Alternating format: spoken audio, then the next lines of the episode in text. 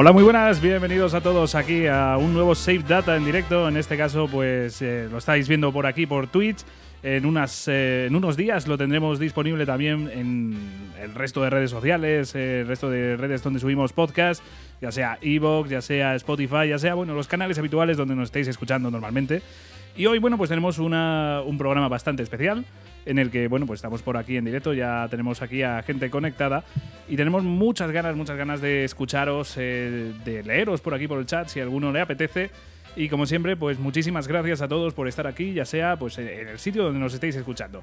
Pero bueno, lo primero de todo va a ser eh, invocar al bueno de Jesús. ¿Qué tal, Jesús? Muy buena, bueno, invocar. Llevo aquí desde el principio. Ya, bueno.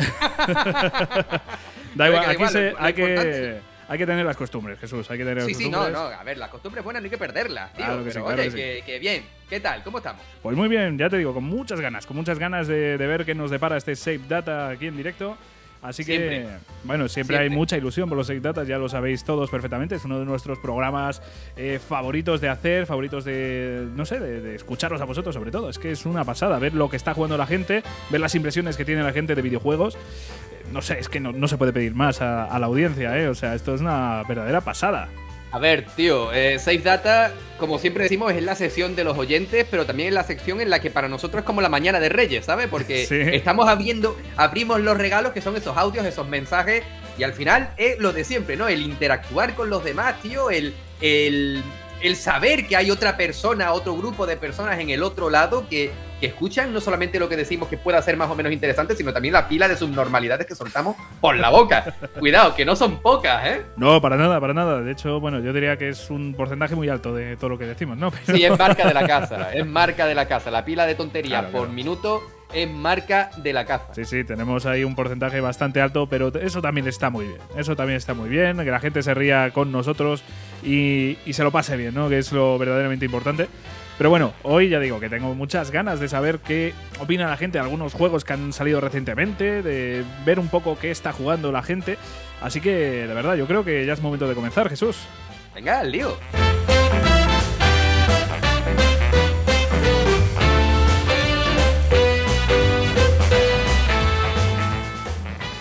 Y bueno, ya decimos que aquí cualquier cosa lo podéis comentar por el chat. Ya tenemos aquí algunas personas. Aston Sado, hola, muchas gracias por pasar por aquí. Tal? Un verdadero placer. Y ya decimos que podéis comenzar aquí los juegos que, estáis jugando vosotros, eh, los juegos que, yo que sé, que, vais a jugar en el futuro, podéis comentaros por aquí. Si hablamos de alguna cosa también podéis comentarla, que va a estar muy interesante la charla. E incluso podéis eh, poner aquí temas sobre la mesa, que va a estar muy entretenido. Así que bueno, pues lo que primero que vamos a hacer es escuchar el primer audio. ¿Vale? Que, ya, directamente. Ya, directamente, sí, sí. Sin, ya. sin encantarnos nosotros con historia ni. Nada, hoy, vamos más al grano, hoy vamos más al grano. Hoy va a durar menos de, lo normal, ya te lo voy advirtiendo. Hoy vamos eh, un poquito más al grano, aunque después desvariemos, vamos a intentar hacerlo. Esa es la historia de siempre. No, vamos a intentar que el programa dure una hora y media, sí. Claro, claro. la intención inicial es que dure un poquito menos de lo habitual, que normalmente dura bastante, pero bueno, al ser en directo, creo que va a ser más interesante que dure pues un poquito menos. Así que vamos, vamos a intentarlo. Pero de todas formas no, no puedo asegurar nada porque ya es lo que, lo que comentamos, ¿no? que esto al final se sale de madre. O sea, ya solo para introducir el primer audio, mira lo que estamos ya liando. O sea que... Así que bueno, pues venga, vamos a ir con el primer audio. En este caso, el más rápido, el más veloz eh, fue el bueno de, Jorge. Así que venga, vamos a... ¡Uh, Jorge Engar! ¡Tírale! Claro. Oh, hola, Explorers Videojuegos. ¿Cómo estáis? Os habla el Jorge es de esos días en los que me despierto sin ganas de hacer nada. Y eso incluye jugar videojuegos. Hoy no vamos a hablar de videojuegos. Hoy vamos a hablar sobre nutricionismo, psicología, eh, problemas personales que tengáis, problemas personales que tengo yo. Podéis contar siempre conmigo, vuestro psicólogo de confianza, el Jorge Engar. Podemos empezar con ejercicios muy suaves de relajación. Podéis empezar cerrando los ojos apagando el móvil o el ordenador y centrados en. Joder, puto, tío. Vámonos. Lo veía venir. Que sale el del ring, que sale el del ring.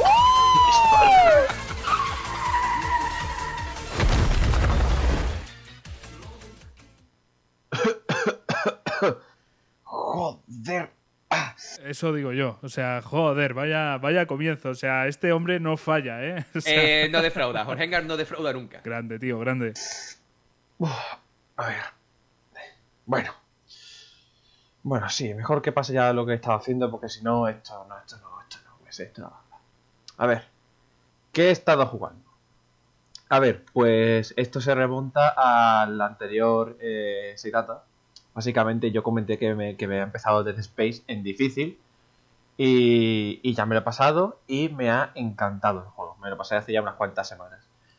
Aunque he de decir que cuando me quise dar cuenta, había puesto el juego en la dificultad, eh, la dificultad normal y no la difícil cuando pensaba que había sido así desde el principio. Por lo cual quedé muy en ridículo. Pero bueno, bueno. Mm, no pasa, me lo he pasado muy bien y me encanta el juego. Lo recomiendo a todos. Ahí sí juego al 2 pronto. Eso por una parte. Luego, ¿qué más? Eh, eh, eso es lo que me he jugado. Ahora, ¿qué me estoy jugando? Eh, bueno, no, espérate, me he dejado una cosa así que no he comentado. he estado jugando días atrás Digimon World 3 porque básicamente siempre siempre me ha gustado Digimon desde pequeño y nunca había jugado nada de Digimon y dije, yo, venga, vamos a probar este, que está simpático. Y a ver, me estaba gustando, pero lo decidí dejar porque... Mira, tío, es que tiene el problema de los juegos de rol de, la época. Es un juego que, que, sí que es muy bonito, es simpático y todo eso, pero que es un, es un juego lento. Eh, farmear cuesta. Mm, el ritmo de la historia es lento, te hace dar muchas vueltas. Es un juego que está. Es un juego que, que pasaba más tiempo con el, con el emulador puesto con la velocidad a tope que, sin, que con la velocidad estándar. Y eso lo, lo, deja, lo deja claro. Una pena, la verdad. Lo, lo, dejo aparcado porque es que ya ha sido demasiado. Pero bueno. ¿Y eh, qué más estoy jugando? Pues llevo ya con este juego pues casi un año, ¿eh? Y no es coña. Bueno, un año, casi casi un año, sí. Eh, es Xenogears básicamente un amigo mío es súper fanático de, la saga Xenon y yo le prometí que jugaría este, que es su juego favorito, el, primer juego que hizo el estudio de Monolith, allá con, por Squaresoft, en los años 90. Y el juego está, está muy guapo, está muy, muy guapo. O sea, hemos tardado mucho, estamos avanzando, estamos avanzando a paso de tortuga porque tiene unas partes que son un poco coñazo, otras que no, y otras que son la hostia, son súper buenas. Pero, pero eso, y lo estoy disfrutando mucho. De los que lo que aún estoy jugando es, lo que es lo que más estoy disfrutando con diferencia. Y luego. Bueno, antes de pasar a esto, muchísimas gracias Ricky que nos ha hecho aquí una, una raid, así que. Hostia, muchas Ricky, muchas gracias, tío. Eh, bueno, por supuesto, antes de pasar al, plato fuerte que quería comentar, que no lo, no lo esperáis, sinceramente, pero. igual sí, ya veréis. Em, a ver, Nintendo me, ha, me está obligando a jugar Xenoblade, ¿vale? Eh, el, el, directo que hubo hace unos días eh, me voló la cabeza por Chrono Cross, por Portal, juegos que nunca había jugado y que tengo ganas de hacerlo, muchísimas ganas, Portal sobre todo y, y Chrono Cross. Pero luego, eh, al final, como se salió el Xenoblade 3, que sin haber jugado nunca a la saga, me flipó el tráiler me encantó la música y todo lo que se demostró. Entonces, pues estoy pensando en, en comprar eh, Xenoblade Chronicles Deluxe Edition de, de Switch Quizás antes que Elden Ring, porque a lo mejor uh. no apetece tanto gastarme lo que cuesta un juego de, salida como de esas cantidades, de esas cualidades, ¿no? No sé, ya veré cómo lo hago porque Elden Ring es Elden Ring, pero Xenoblade, aunque sea Nintendo, me va a costar mucho menos encontrarle un precio asequible y por eso creo que voy a ir tirando por Xenoblade antes que por Elden Ring. Pero bueno. Por último, y lo que jamás pensé que diría, es que estoy eh, a tope y disfrutando un montón de un libro de posiblemente de uno de los genios creativos que mejor me caen y más me gustan, que es Taro Yoko. Y es un libro que, bueno, el libro se llama La extraña obra de Taro Yoko. Es un libro que sacaron con, motivo de celebrar el décimo aniversario de, la saga. Y es un libro impecable y que me está encantando, que trata sobre la, bueno, la, evolución de Yoko, de, Yoko, de Yoko Taro como genio creativo, de, de, de, cómo, empezó su carrera, de cuando se unió a Cavia para desarrollar, desarrollar Drakengard, eh, de cómo creó Nier, de en qué se basó, cuál es, cuál es su filosofía a la hora de hacer estos juegos. Eh, incluso mezclar con un poco de temas de, cómo funcionan las empresas para hacer ciertas cosas, lo cual me pareció curioso. eh, la cronología de los juegos, la historia, eh, las referencias que tomó, es, es, increíble, me está encantando. Yo que nunca he sido de leer, que nunca me ha gustado, que siempre me han obligado a leer y le cogí, tengo cierta tirria, la verdad, pero este libro me está gustando un montonazo y desde luego no me arrepiento nada de haberlo adquirido. Mm, obviamente aún me queda un montón porque el libro es gordísimo, al menos para mí son 400 y pico páginas como mínimo. Pero, pero está, está guapo. No, está mal, ¿eh? No, no. o sea, sí que, sí que es grande, vamos. Pues me gusta mucho. Este, esto, esto, sí que me lo disfruto leyendo. Así que, este es el audio que, que mando para este Sync Data. Ya cuando tenga más tiempo, pues ocuparé más cosas y contaré más cosillas. Pero de momento, yo creo que está bastante bien. Y espero que, que este audio os haya entretenido lo suficiente durante todo el todo lo que ha durado y, y dé lugar a, sacar temas en el, podcast. Así que, nada más que decir. Un besito a, todo el mundo y nos vemos. Adiós. Adiós, Jorge. Muchísimas Muchas gracias, Jorge. De verdad. Eh, pues tenemos aquí cosas que comentar, ¿eh? porque son cosas muy, muy interesantes. ¿eh? no es moco de pavo lo que, lo que ha jugado y de lo que ha hablado este chaval. ¿eh? Y seguro que, vamos, eh, yo ya hay cosas que me han tentado eh, en lo personal, ese libro de Yokotaro, ojo cuidado, que eh, puede caer. Pero bueno, vamos a ir por orden. Empezamos con Death Space. bueno, no, para mí no has quedado mal, ¿vale? En el tema de, de dificultad, o sea, ya es normal, me parece un juego no diría pues súper complicado, no pero es exigente. es exigente. Es un juego que es exigente desde, a ver, a menos que te lo juegues en modo fácil y aún así sigo teniendo mis teorías. Ya. pero el modo normal de, de The Space ya es lo suficientemente bueno. Sí, exigente, vamos, te pide bastante, No, no, no vas a, mm, no sé, descojonarte del juego, ¿no? No es un paseo, no, es un paseo, no, es un paseo para nada y, supone un reto interesante. Sí, sí, sí. De hecho, pues transmite muy bien el terror, o sea, Death Space eh, transmite muy, muy, muy, muy bien el terror y, ya digo que, bueno, que es muy recomendable este, este videojuego para cualquier persona que le guste un poquito el terror. Creo que Death, Space, la saga, hasta el 3, bueno, el 3 no lo incluimos, Jesús, pero como ya entiendes... A ver, el Dead Space 3 da miedo, pero por otros factores, ¿vale? por la decadencia, ¿no? Por, por eh, cómo se fue el, pobre Visceral Games a, hacer un juego a tan tomar por culo, sí, sí, literalmente. Eh, una pena, una pena que, que les obligasen, sino, por lo que tengo entendido, fue una obligación pero es una, es una pena que, se tomase esa decisión y al final pues tengamos un resultado tan, tan flojillo, ¿no? Comparado con las dos primeras entregas que son de 10. Sobre todo eh, el Death Space 1 para mí es un poquito más especial porque, madre de Dios, o sea, lo que consigue el Death Space 1 sobre todo teniendo en cuenta que es el primero, ¿no? O sea, siempre tiene un poquito más de valor para mí lo primero, el que empieza, porque, ostras, lo que logró Death Space en su momento era... Eh, viene, viene muy a relación de lo que estamos hablando. Dice Geobardi, que un, abrazo, y muchas gracias por venir por aquí. Dice, EA tiene la facultad de convertir en mierda todo lo que toca. Al revés que Midas. Pues mira, sería el mejor resumen posible. Sí, sí, tal cual, tal cual. Vamos, a ser realistas. Una pena porque... Ah, mira, Rubén Psicosamo acaba de llegar. Muy buena, Rubén. Muy buena, Rubén. A ver si te puedes pasar por aquí. Si no puedes, pues no pasa nada. Puedes comentar por aquí por el chat, que no, no hay ningún problema, ¿vale? Vale, y eh, Ricky dice que va por un café. Tráenos un par de ellos también a nosotros, porfa. estaría bien, estaría bien. Pero bueno, eh, un poquito a colación de lo que dice Geobardi.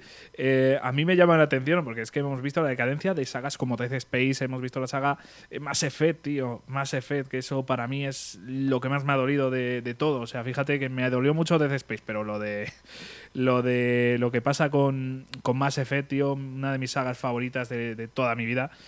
Eso no se lo perdono, tío, no se lo perdono a ella.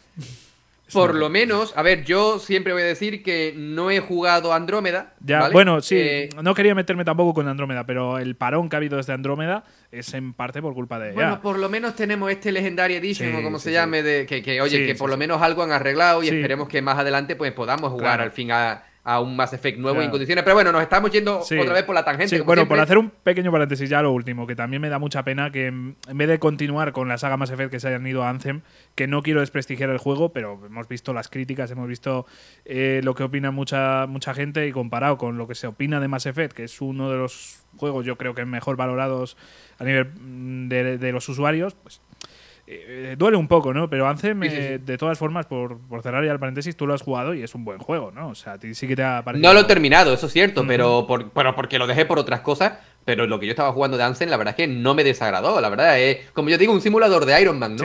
Y, estaba bastante bien. Lo que pasa es que se nota que a la larga puedes llegar a ser un mm. poquito repetitivo. No, no voy a decirlo a ciencia cierta porque no lo terminé.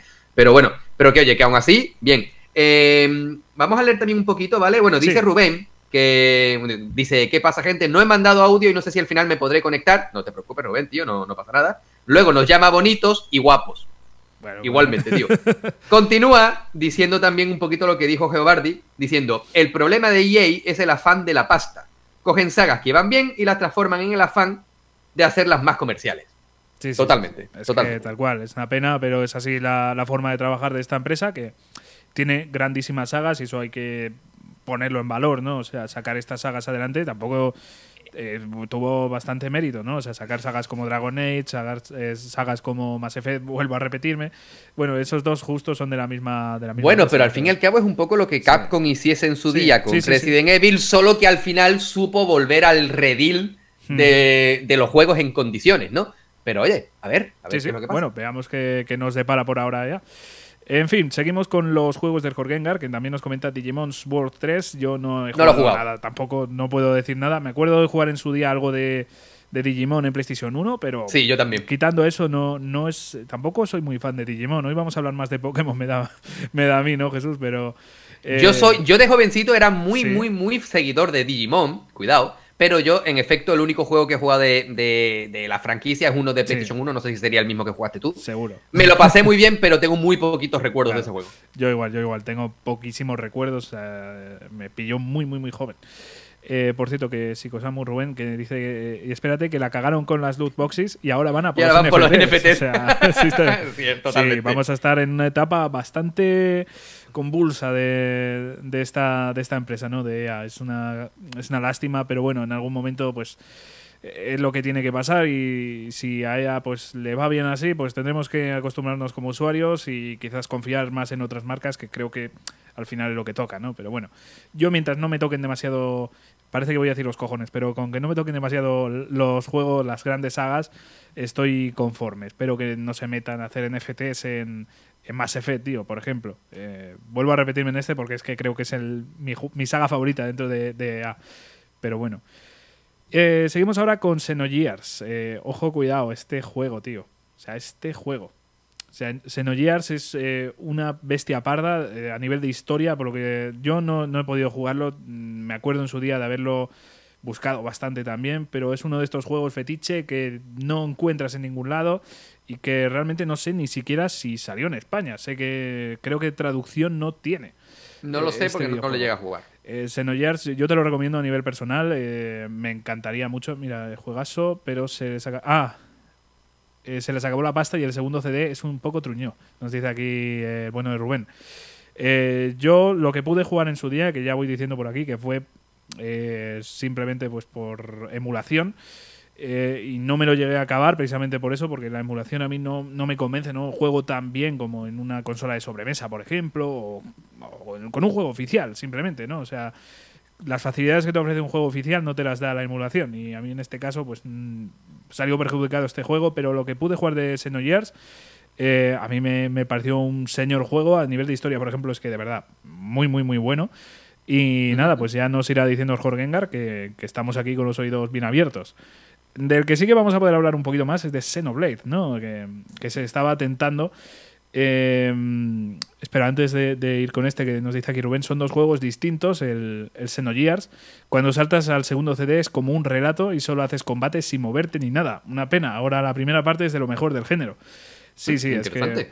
Yo ya digo que a mí me, parece un juego muy, muy interesante. Me parece que tiene temáticas incluso más adultas ¿no? que otros juegos JRPG de, del estilo. Así que, ojo, cuidado con este, tenerlo muy en cuenta. Pero bueno, yendo a Xenoblade, eh, que tiene ahí la duda de no sabe el bueno de Jorgengar si pillarse el Xenoblade o que va a tirar mucho más por ahí, pero que no sabe si pillarse Elden Ring, ¿no? Que Elden Ring es eh, una de, bueno, un juego de Front Software. Elden Ring que es, el que el que hace Timbres para las casas, ¿no? El del, el del ring. Ah, no, yo, yo pensaba que me ibas a decir Batista, ¿no? O, algo, o John Cena. No, no, no. Eh, no, pero bueno, eh, eh, yendo un poco en serio, es que es complicada la cosa porque es verdad que, a ver, pagar un juego nuevo no es lo mismo que pillarte uno de segunda mano que además está bastante bastante barato dentro de lo que cabe, ¿no? O sea, no sé si llegará a 30, 40 euros el, el Xenoblade. Sabemos cómo es Nintendo, que los seminuevos de Nintendo no son precisamente baratos. Pero bueno, dentro de lo que cabe, y sí que es buena recomendación ir a por ese, la verdad. O sea, me parece que es una sabia decisión. Lo que pasa es que me extraña por parte de Jorge, porque Jorge es un amante de Front Software de, la leche, ¿no? O sea, mira que no hemos traído aquí conversaciones con, con Dark Souls, con Demon Souls, las ganas que... No, bueno, Demon Souls justo no, pero las ganas que tiene él de, de probar el Bloodborne. Eh, bueno, fíjate que no hemos hablado de eso, pero es una pena que al final por el precio, que obviamente es muy caro, son juegos caros, 70 eh, euros me parece que, que, valen prácticamente todas las tiendas. Sí, pero es lo que tú has dicho antes, conociendo a Nintendo, mm. estoy seguro, no lo he visto, pero estoy seguro que Xenoblade, tanto el 1 como el 2, siguen contando 50, 50 60 euros. Sí, puede ser, puede ser. El 2 seguramente yo por lo que he visto está caro. El 1 pues no, no, entiendo muy bien la razón, pero lo he visto más barato. Y si te vas a 3DS, que yo no sé si el Jorgengar tendrá 3DS, pero si tienes, al final yo me pillaría casi la versión de, 3, de 3DS que te vas a encontrar por 20 euros y es prácticamente igual. No, hombre, no, tío, no. ¿Por qué? ¿Por qué? Para jugarlo bien, juegas la versión de Nintendo Switch. a ver, un poquito es buena, de verdad, la pepinazo, tío. No me jodas. Tienes, Tiene cosas muy buenas, que la banda sonora está rehecha, tiene cosas rehechas, ¿no? Por eso, por eso es un remake, pero, hombre, al final tampoco. En 3DS se disfruta mucho, tío. En 3DS, que es donde lo he jugado yo, se disfruta muchísimo y ya si quieres ir a la versión de Wii, pues bueno, ahí ya entiendo que prefieras pillarte otra, ¿no? Pero la de 3DS mm, quizás es porque a mí me encanta la portabilidad, pero joder, yo lo disfruté muchísimo, tío. Pero bueno, eh, por cierto, que aquí dice Rubén en vez de Den Ring, el del bar. Eh, no, hermano del del bar. Pero bueno, eh, yo no sé si quieres comentar algo más de Xenoblade, Jesús, o No, no, yo lo único que puedo decir de Xenoblade es juégalo. Juégalo. Da igual cuál. Mi favorito es el 2 pero da igual cuál, el 1 o el 2, el que quieras, juégalo porque es que es exagerado, exageradísimo. y aparte, no olvidar que en septiembre, por fin, nos han escuchado y nos sueltan en la cara Xenoblade 3, Joder. Bueno, eso, tú hablaste con alguien de Nintendo, ¿eh? ya te lo digo yo. O sea, tú has estado ahí hablando con alguien de Nintendo y le has dicho, oye, que me sacas esto, te mato. O sea, has ido a la sede de Nintendo con un cuchillo, tío. no, yo te voy a seguir diciendo que yo tengo la teoría de que alguien de, de Nintendo escucha explorando videojuegos. eso es así. Y eso es una verdad como un piano de grande, vamos. Joder, ojalá que, fuese por esta edición, pero bueno, tampoco. Eh, bueno, esto se tarda muchísimos años en hacer, ¿no? Es de un día para otro, ¿no? Pero desde luego la alegría nos la han dado, ¿eh? Nos la han dado, pero muchísimo. Y terminamos esto con la extraña obra de Yoko Taro. O sea, es el libro que nos comentaba Arjor Gengar. Yo no he tenido la ocasión de leerlo, pero me ha tentado bastante lo que nos ha comentado el bueno de Jorge, porque tiene muy buena pinta, tiene pinta de, de ser súper ameno. Además es que Yokotaro es todo un referente dentro del mundo de los videojuegos.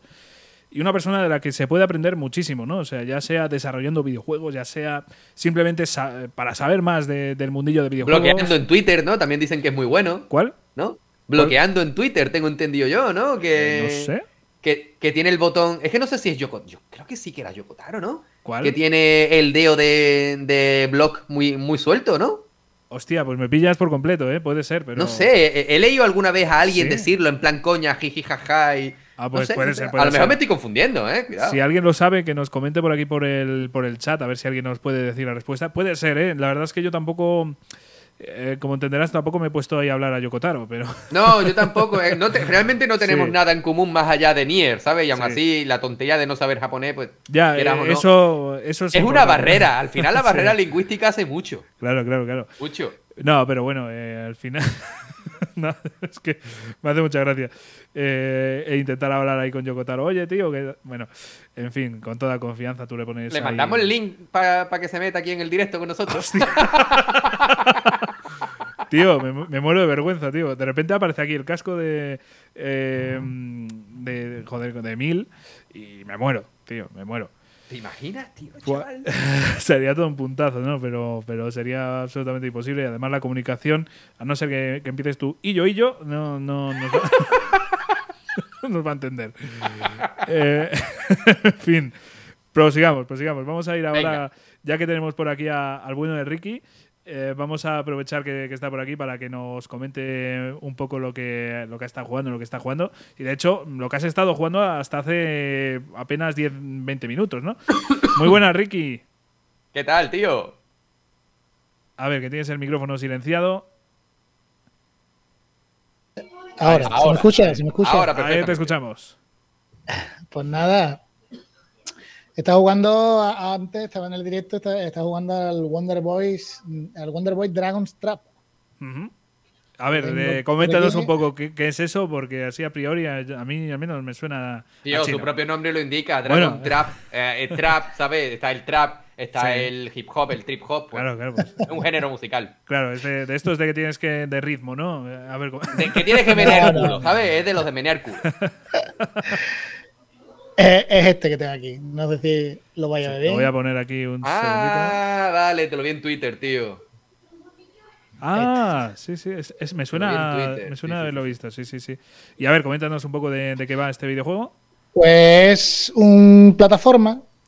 no sé si conocéis los Wonder Boy de.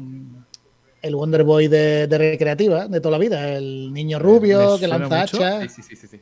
A ver, porque yo ya sabes que tampoco soy un experto aquí en esto, pero Wonder Boy, voy a echar un vistazo aquí. Uh, Wonder Boy ahí, uh, la tira. El Monster World 4 también está por ahí. Bueno, es un plataforma, lo que pasa que tiene, mm, tiene toques de Metroidvania, ¿vale? Este a Fran le gusta seguro. Sí, sí, a mí tiene toda la pista también. No, no es un Metroidvania, ¿eh? pero tiene toques de volver, de ir a un mapa, de ir a otro y vas cogiendo como aquí viene en la portada, salen animales, cada tú te vas transformando en. Eh, tú eres un, niño. el juego dice Wonder Boy. sí, sí, sí, sí, sí. Pero te va, va transformándote en animales. Y cada animal tiene una, una característica diferente. Y la verdad que está muy. El diseño gráfico es súper bonito. Yo, yo lo estoy jugando ahora mismo en el canal. Doy, fe porque he estado en tu directo hace un rato y, y se ve al principio, cuando no sabía lo que estaba jugando, yo pensaba que era la típica aventura gráfica, ¿vale? Como, como los últimos Monkey Island y tal, ¿no? Eh, Deponia, cosas así. Pero cuando he visto ya el género que era, digo, ah, vale, coño, ¿qué es este? Y es que se ve súper bien, ¿eh? Impresionante. como dibujo animado, parecen dibujos animados. Totalmente. Y es muy, muy bueno. Quiero pillarme el, Monster Boy, lo que pasa que es, es, otro que es mejor que este todavía, ¿vale? Otro de Wonder Boy. Pero ese no ha salido en España en físico. Y vosotros sabéis que yo, si no está en físico. ya, bueno. eso da lugar, eso puede dar lugar, eh, Ricky, perdona que te corte, a una, a un mini, a, una mini, charla muy interesante sobre físico sí, físico no, digital sí, digital no, porque es que he leído a más gente estos últimos días hablando de, de, que si, de que si tal juego no sale en digital, pues no lo compran, gente que dice que que están a favor, gente que está en contra, yo digo que me da igual, ¿no? Pero, pero 100% así, ¿verdad, Ricky? Si no sale en físico, no te interesa. No. Vale, y entonces una, una, pregunta que, que, a mí me, genera, que, que además me parece súper interesante. Si dentro de, no va a ser dentro de un año, de dos, ni de tres, pero si dentro de 15 años, por ponerte un ejemplo, el formato físico desaparece, ¿qué pasaría, Ricky? Pues me tendré que joder. ¿Pero seguirás jugando o, ya te rindes? No, Seguiré, seguiré, jugando. Seguiré jugando, me, seguiré comprando juegos de Mega Drive. bueno, bueno claro, Una pena que no los vendan nuevos, ¿no? Pero. ya, lo decíamos en un programa, ¿no? Que hay mercado, ¿eh? Habría mercado para esos juegos. Eh, vamos, te lo venden a 40 euros y lo compras. O sea, es así. Vamos, yo toda esta ristra que tengo aquí arriba y esto es Mega Drive. ¿eh? Todo esto, todo esto es, todo esto es Mega Drive. sí, sí, una brutalidad.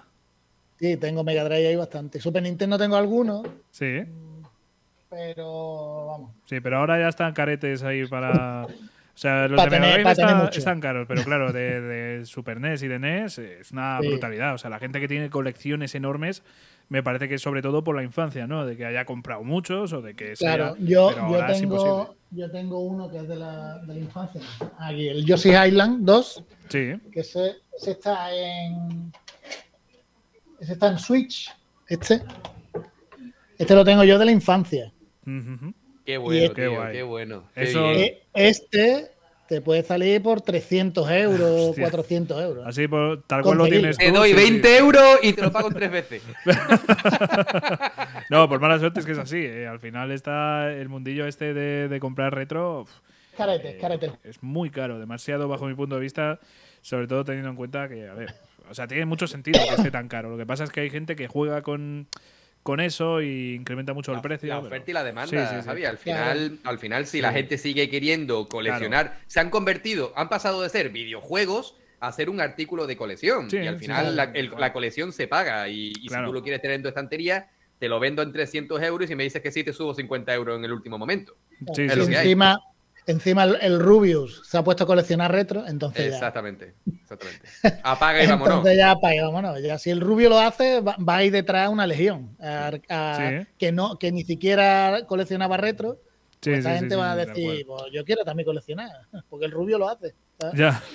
Sí, pero bueno, al final pues, es una cosa ahí un poco difícil, un poco dura, pero bueno cosas que, pasan y al final hay que adaptarnos como, jugadores y, ya está. Pero bueno, de todas formas, eh, yendo un poco a ese debate, que me, parece muy interesante. ¿El físico o el digital, no? No, bueno, más que una elección, directamente te pregunto a ver si, o sea, ¿tú cómo harías, cómo reaccionarías ante esa situación de de repente no... No, yo pues seguiría jugando, tendría, pues, tendría que comprarme digitales. he, mentido antes diciendo que no, que no compro digital. Porque el, muy mal, muy mal. el Ghost Goblin Resurrection. ¿Cierto? ¿Cierto? ¿Cierto? Ese, ese, no salió físico y no he tenido más mm. cojones. Es decir, lo quería jugar, me lo he tenido que. Es una pena, pero. Me lo sí, tenía es, que es que es una, una, putada. Y nos va a pasar. Eh, no se sabe si está confirmado, ¿no? Pero nos va a pasar con un juego que Jesús y yo esperamos mucho, que es el. Eh, Chrono Cross. El Chrono Cross, ¿no? Que a ver, que siempre, siempre podríamos darnos un paseíto un fin de semana por Japón y comprarlo allí. Que nos lo pero, pero ahora llenar el tanque al coche, ve para allá, ¿qué va a pasar? Jesús antes, o, Jesús, antes o después de quedar con Yokotaro, tío. Eh, quedamos después y nos lo llevamos de cervecita. Venga, vale, vale. Y yo, y yo. A ver. Eh. no, pero sí, sí, tienes toda la razón. Eh, desafortunadamente, parece ser que Chrono Cross, al menos a nuestras tierras, van a llegar va, a llegar única y exclusivamente digital. Es un juego al que le tengo muchísimas ganas, muchísimas ganas.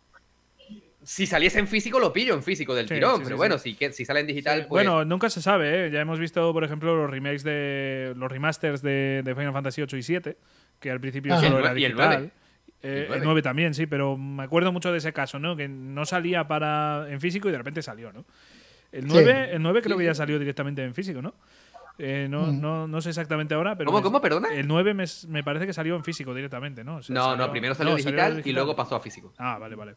Es que me acuerdo la, la, la caja, que no me gustaba nada. La caja, la caja, es, la caja es cuando tú pones al becario a hacerte los diseños Y, le dices, no, tiene que caber en la, en la en vertical entero. Es decir, pues por mis cojones gordos. y te coge la misma, te la, te la, te la amplía, te la pone así. Y dice, ¡hala! Siguiente cosa. A mí eso no me gusta. Sé que hay gente que le gusta, ¿eh? Te lo digo en serio, he hablado con gente y, le ha gustado. Lo que pasa es que a mí en lo personal no, no me, no me gusta. Con la pila de. Tío, con lo fácil que es. Y mira que yo no tengo ni puta idea de diseño gráfico. Pero con lo fácil que es hacer una portada en condiciones, chaval. Sí, ya te digo. A ver, yo creo que igual era su intención, es la forma de marketing que tienen dentro de lo que cabe, pero yo qué sé. ¿Cómo? ¿Mira la estantería así? Claro. Final Fantasy 9. Ah, este lo quiero yo. Tío, que me estás contando, Javi? bueno, yo qué sé, eh, ahí lo tienen distinto. Es la única empresa que, se ha atrevido a hacerlo. yo estoy acostumbrado a, a, mirar juegos estando así medio. medio ¿Has visto los carnavales de Cádiz? El oso que, que así medio, medio reventado. Lo pensaron, lo pensaron para eso, tío. Lo pensaron para eso, tal cual. O sea, para para ese oso, para, que no se sintiera solo.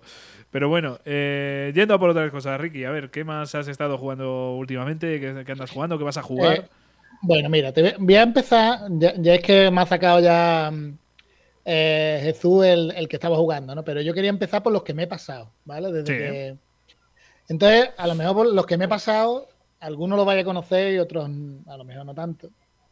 Bueno, para eso estás aquí, además, que, es un placer tenerte por aquí charlando. Así que... Sobre todo porque Ricky es un experto en el tema retro. Sí, sí, sí. aprender del maestro, a ver. bueno, por viejo, por viejo. Eh, pues nada, pues mira, en el canal, como estoy siempre con el retro, me he pasado el, últimamente el Sonic 3 de Mega Drive, uh. ¿vale? Me he pasado el Aladdin de Mega Drive, el Rocket Knight Ventures, que es el que tuviste, que es mi favorito, de la ratita. Que hay uno para 360, ¿no? Que me parece que, es, bastante malo, sí, sí. Ah, pero... Vale, pues tenía intención de jugarlo, ya me lo ahorro. bueno. a ver, comparado, a ver, que, seguro que no, no, es tan malo. Yo no lo he probado tampoco, pero sí que he visto que no, vale ni un mega de los que ocupe del disco duro. Tiene. Eso es odio, ¿eh? Cuidado, que me, ha encantado ese detalle. Es titular de, de, revista, ¿vale? No vale ni un mega que ocupa en el disco duro. Me encanta. Me flipa. Madre mía. De hecho, me la guardo, ¿eh? Me la guardo porque quiero utilizarlo en el futuro. Vale, vale, te, la, puedo, te la regalo. No vale ni los 100 gigas que ocupa el juego, ¿no? Ya ves. Después eh, me, me, he pasado el que lo tenía pendiente, lo empecé y no, nunca me lo terminé el Street of Rage 4, eh, se lo he uh. jugado en Xbox Series X, aunque no necesita tanta máquina. ¿eh? No, no, para nada, pero bueno. Eh, yo también lo he jugado en Series X y de hecho tengo tentaciones de pillarme para Switch. O sea, estoy tan loco, me gusta tanto. Si que... te lo pillas en Switch, me lo pillo yo. Oye, oye, pues eso me lo pillo el mes que viene, ¿eh? es un juegazo. el Street of Rage 4 es un juegazo.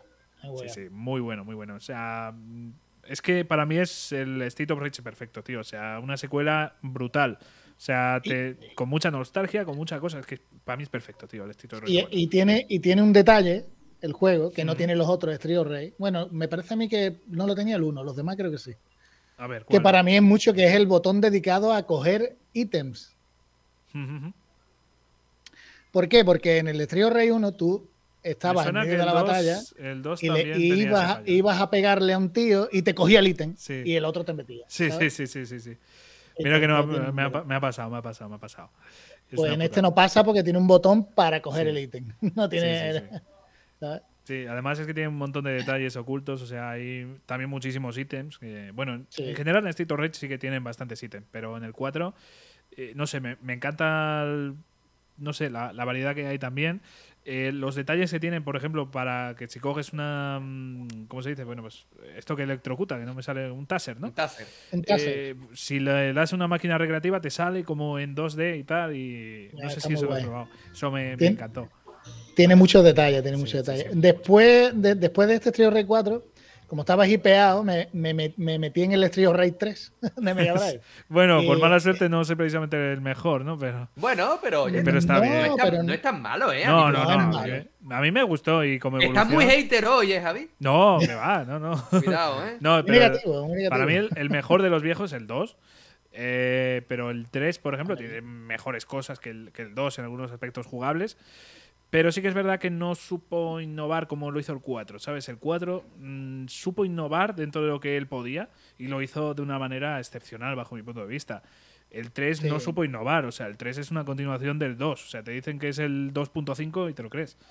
Eh, además, además, como dato curioso, el, los que hacen el Street Rey 4 son los mismos que han hecho el, el Windjammer 2, que está en Game Pass. Dotemu, ¿no? ¿Cuál?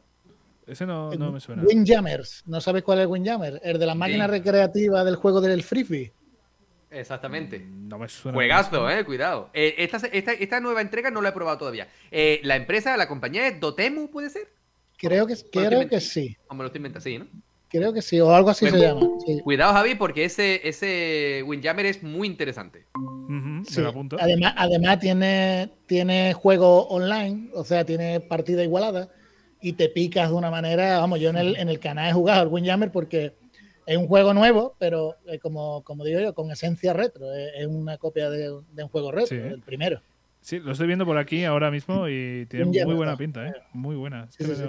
Nada, a ponerlo a descarga, eso, eso, me encanta, me encanta que, ya descubrir los juegos. Descubrir sí, Ya estamos aquí instalando, ¿eh? ya, ya, lo voy diciendo. No se ve ahí, pero ya estoy con la aplicación instalándolo en la consola, tío. Me pongo ahora mismo a descargarlo, no tuve problema.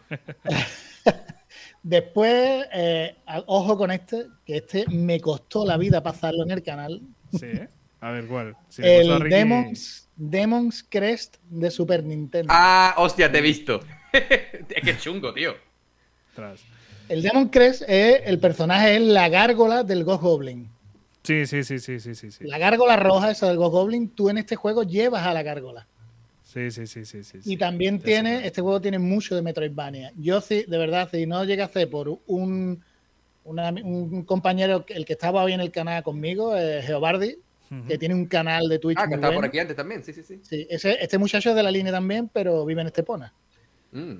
Y tiene un canal en Twitch que tiene bastante visualizaciones, vamos, él tiene 40, 50 personas, 70, 80, ¿verdad? Que tiene y se, se, mete mucho ahí conmigo en el canal y me ayuda un montón.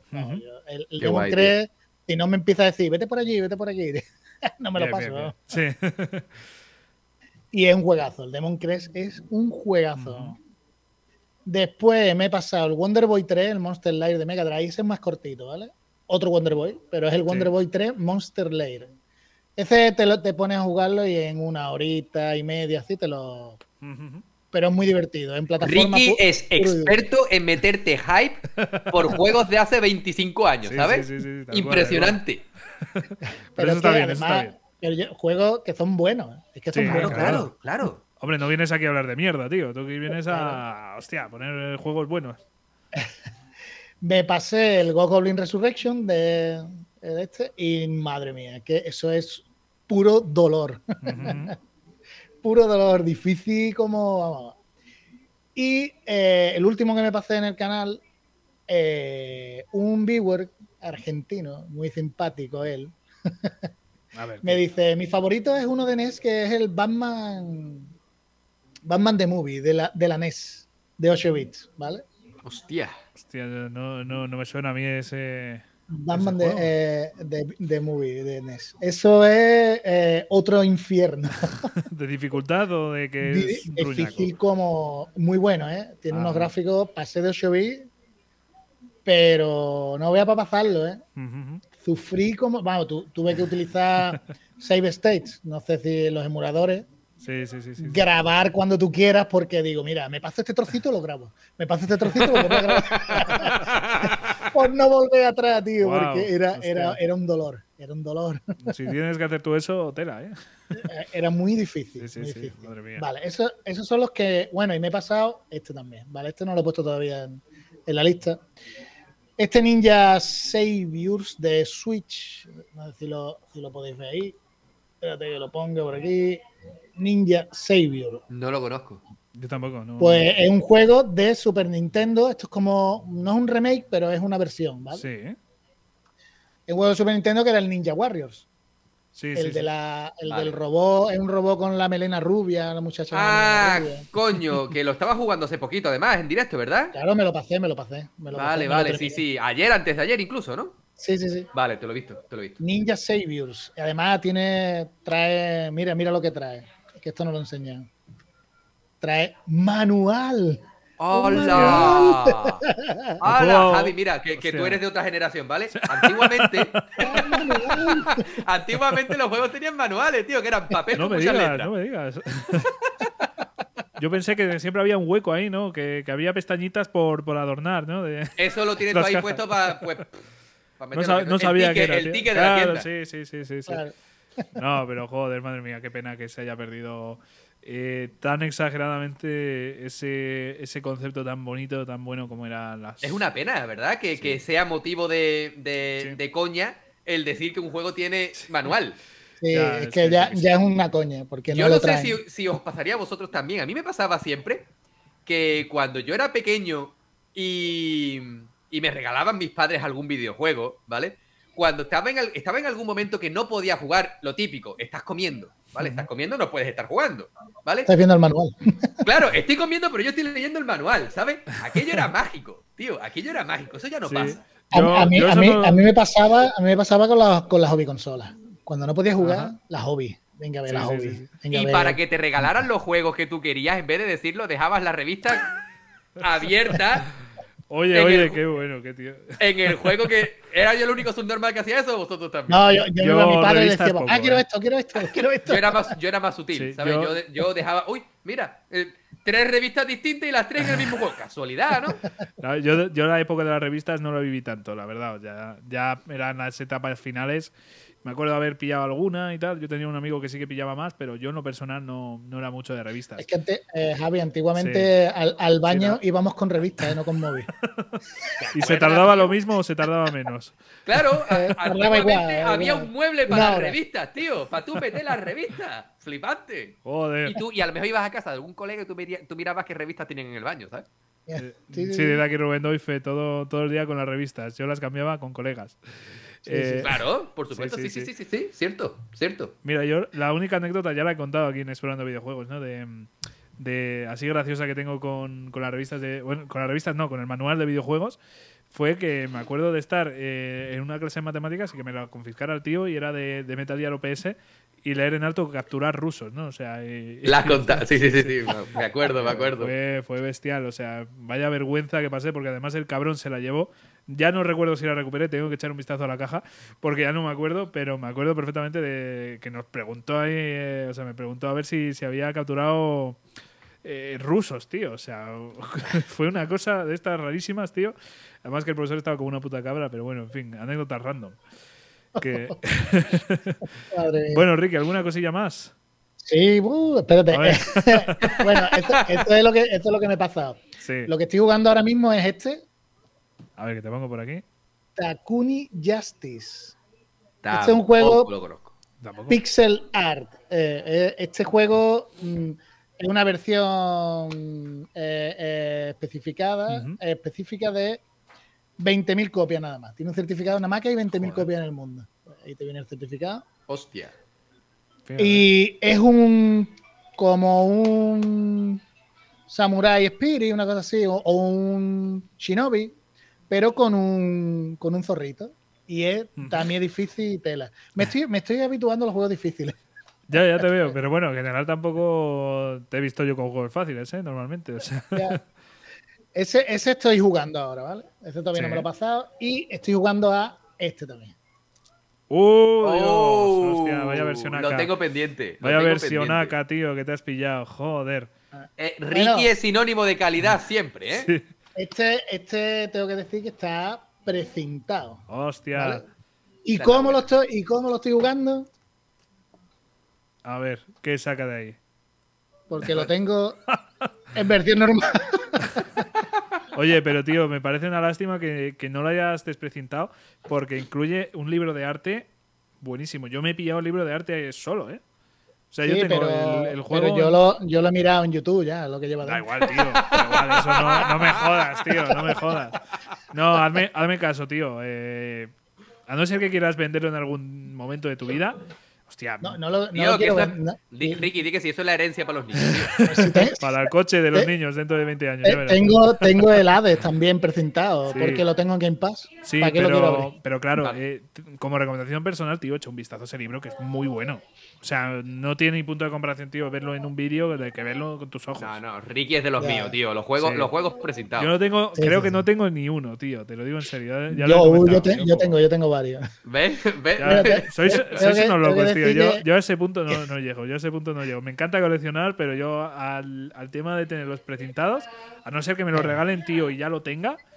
No, no lo haría, tío. Yo lo primero que hago con un juego, me da igual que no pueda jugarlo ese día, es abrirlo para ver la caja, tío. O sea, en serio.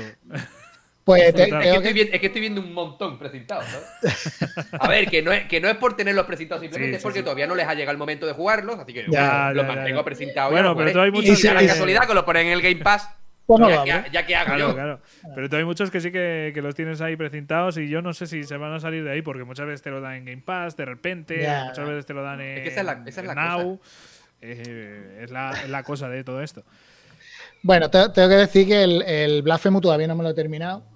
Y Frank ha entrado en mis directos a echarme una manilla, ¿eh? también, hay que decirlo. Porque Frank es muy, muy. Le gusta, le gusta. Sí, sí, no, eh, es muy buen juego, tío. El Blasphemous es de los mejores Metroidvania que he jugado en toda mi vida. O sea, muy bueno, muy bueno. Bueno, y vamos, me voy a ir un poquito más ligero, que si no voy a coger yo aquí dos horas de. ayer, ayer me compré este juego en el game. Y va a ser un próximo que voy a jugar en el canal. ¡Oh! Uh, sí, ese me ha hablado Jesús, este yo no lo he jugado. Sí, señor. Este es como el, Ghost and Maldita Castilla. Es como el Ghost and Goblins, puede ser. Es un estilo algo Goblin, pero hecho aquí en España. Sí, sí, sí, sí, sí. De ese me has hablado tú, Jesús, que yo ese no lo. Sí, sí, sí, es, es un juegazo. Difícil como su puta madre, pero un juegazo. ahí, ahí vamos a, a, pasar juegos difíciles. Sí, sí, sí. Qué masoquistas. Y, y bueno, y próximos que voy a jugar va a ser este, el Castilla. Este también quiero, que este, pero este ya no es tan. Bueno, es retro, pero no es tan retro. ¿no? Oh, oh Ricky, Ricky, te adoro, tío, te adoro, te adoro, tío, te adoro. Déjame, por favor, porque yo siempre que tengo esa eh, la oportunidad me gusta decirlo. Por favor, jugad los Castlevania Lords of Shadow, ¿vale? Los tres. Muy buenos. Son juegazos. Son juegazos. Son juegazos, tío. Y no acepto un no por yo, yo, los quiero rejugar, ¿vale? Claro, claro, por supuesto. Sí, sí, sí, este, que lo pillé hace poco y también es muy bueno. Otro pepino. Yo ese no, no, lo he visto, o sea, no lo he jugado en mi vida. De los X-Men, yo creo que es el mejor juego hecho de parte de X-Men. Sí, imagínate, Javi, un God of War, pero con lo no. Uh, hostia, pues esos son palabras mayores, ¿eh? Hostia, qué bueno. Este. Salvando las distancias, cuidado. Ya, bueno. ya te lo dije también en Twitter. Otro juegazo que Otro me encantó. Juegazo, Capitán América. Y este, este me vaya, vamos, me vaya a hacer la ola y todo con este. A ver, a ver, a ver. Seguro. Hombre, sí, sí. sí, señor, joder, ve. Eh, Javi, mira, ¿te acuerdas? Ese juego es el que empezaste y no terminaste. Hijo de puta, tío. lo jugaré. Voy a terminarlo y vamos a hacer un especial, tío. Te lo digo en serio. Por favor. Es largo, es larguillo el juego. Bueno, a ver. Es largo, pero yo me lo esperaba mucho más largo, ¿eh? Sí, pues 50 horas. Ya, pero es que Jesús ha jugado. Le, le, he metido yo en Persona 5 y ya después de eso lo comparas con cualquier juego. Claro, es que eso es lo que me pasa a mí, que claro, tú a mí me dices juego largo, Persona 5, ¿qué coño? ¿Vale? Cuando yo me pongo, no, es que dura 70 horas, 70 horas me lo paso yo con la punta en nardo. Vamos a ver. Pero ya digo, ya, ya, está registrado aquí. ¿eh? O sea, yo me lo, me lo pienso terminar y pienso hacer un especial, pero vamos, ¿eh? O sea, ese lo vais a tener aquí en Explorando Videojuegos en cuanto qué bueno, tío, Qué bueno, qué bueno. En serio, eh, Ricky, eh, ve al médico a que te manden alguna medicación para evitar el exceso de calidad que te vas a meter en el cuerpo, tío. Porque eso es como comer mariscada todos los días. Joder, es que eso produce piedra y todo.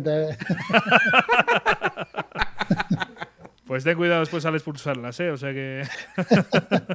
no, pero tengo que ir alternando entre, entre eso. Empecé el Halo Infinity, lo estoy jugando, pero los juegos modernos no lo juego en el canal, ¿vale? Lo juego fuera. Sí, para mí. hiciste ahí el cambio hace unos meses y tal. Claro. Y no saco. Ay, perdón. Nada. No, saco tiempo para, para el, Halo Infinity. Lo tengo casi a punto de caramelo, ¿eh? Y tengo que decir que me está encantando. ¿eh? Sí, sí, el ritmo que tiene el juego es. Sí, sé de otra persona que nos va a hablar también de Halo que está por aquí también. Ah, Rubén, que es el que está conectado, ¿no? Sí, sí, sí, ya, ya nos comentará. yo, yo, ya, no tengo más nada, ¿eh? Que qué bueno, tío, qué bueno. Cuánta calidad junta, sí, Sí, sí. ¿Y cuánto tiempo, cuánto tiempo tienes que echar a todo, tío? Yo mm, ya en, la, en el último Septata tenía muchísimos juegos, en este he rebajado y todavía no tengo tiempo, tío, para, para nada. O sea, ya, ya lo hablaremos ahora. Pero brutal, brutal, brutal. O sea que hay muy buena elección de juegos, mucha calidad, como bien dice Jesús. Y nada, pues a disfrutarlos todos y cada uno de ellos. Y muchas gracias por, por traerlos por aquí. ¿Vale, Ricky? Nada, hombre, gracias, gracias a vosotros. Muchas gracias a ti. Y ya sabes, quédate por aquí si quieres y si hacemos hablamos de algún debate o lo que sea, pues mira, va a estar interesante que estemos también por aquí, puedes intervenir, ¿vale? Por ahora te voy a dejar ah, aquí silenciado.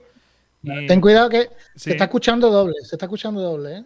Se está escuchando doble, yo ahora mismo no, no lo escucho doble. Jesús, ¿tú lo escuchas doble? Ah, no, no, no, perdón, perdón. Soy yo, soy yo. soy yo que tengo dos ventanas abiertas. No te preocupes. pues nada, te voy a. Aquí se escucha bien, se escucha bien.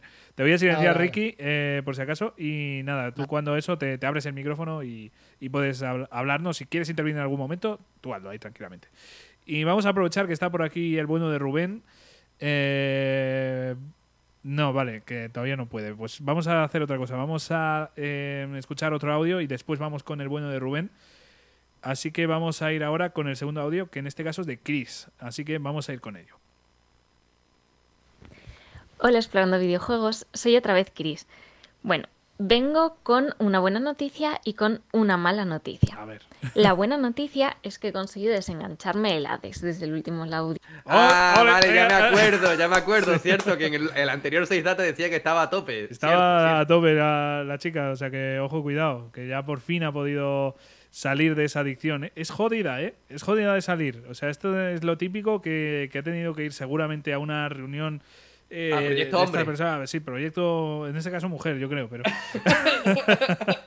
no, pero en serio, que el Hades es que engancha muchísimo. O sea, el Hades es una brutalidad. O sea, que Chris, enhorabuena por haber salido de ahí, de, de, ese bache, de, esa etapa de tu vida, que ahora ya puedes jugar más videojuegos, hombre. A ver, ¿qué dice aquí Ricky? En los centros de desintoxicación pusieron una especialidad llamada Hades. Hades. Yo también, pasé por eso. Yo creo que cualquier persona que haya jugado a Hades y, le haya gustado, hemos tenido que, salir de ahí. Pero nos ha costado, nos ha costado. Venga, vamos a seguir escuchando a Chris. Yo que os mandé hasta aquí no he jugado os dejo unos segundos para que me aplaudáis. Vaya, ya lo hemos hecho. Genial. La mala noticia es que os prometí que iba a jugar a los juegos que me habían regalado mis amigos por mi cumpleaños y no he jugado. Pero ah. tengo una razón. Y es que me he comprado un mes del Game Pass de la Xbox para PC y he uh. estado probando los muchísimos juegos que tienen ahí. Y entonces, si me dejáis, os voy a hablar un poco de ellos. Madre mía, o sea, Chris eh, está loquísima. O sea, pasa de Hades, que es un juego de mucha adicción, a meterse al Game Pass en el que tiene mil millones de juegos. O sea, madre mía, eh, lo que tengo mucha curiosidad, tío, son de los juegos del cumpleaños, tío. Que me hubiese gustado traerlos por aquí, pero bueno, a ver si para futuros Save Datas nos puede comentar, que tengo mucha curiosidad. Pero venga, vamos a escuchar ahora esos juegos de Game Pass. Todo sigue un poco el mismo patrón, que es un estilo que a mí me gusta mucho. El primero he estado jugando los de Danganronpa, que es una saga que a mí me gusta mucho. Tengo los animes, tengo los mangas, hasta tengo un peluche del osito protagonista. Y bueno, básicamente es una visual novel en la que hay muchísimo texto. Si no os gusta mucho el estilo, no os va a gustar. Aparte, está en inglés, entonces necesitáis un poco un nivel no muy alto, pero no es tan cómodo como leer en castellano.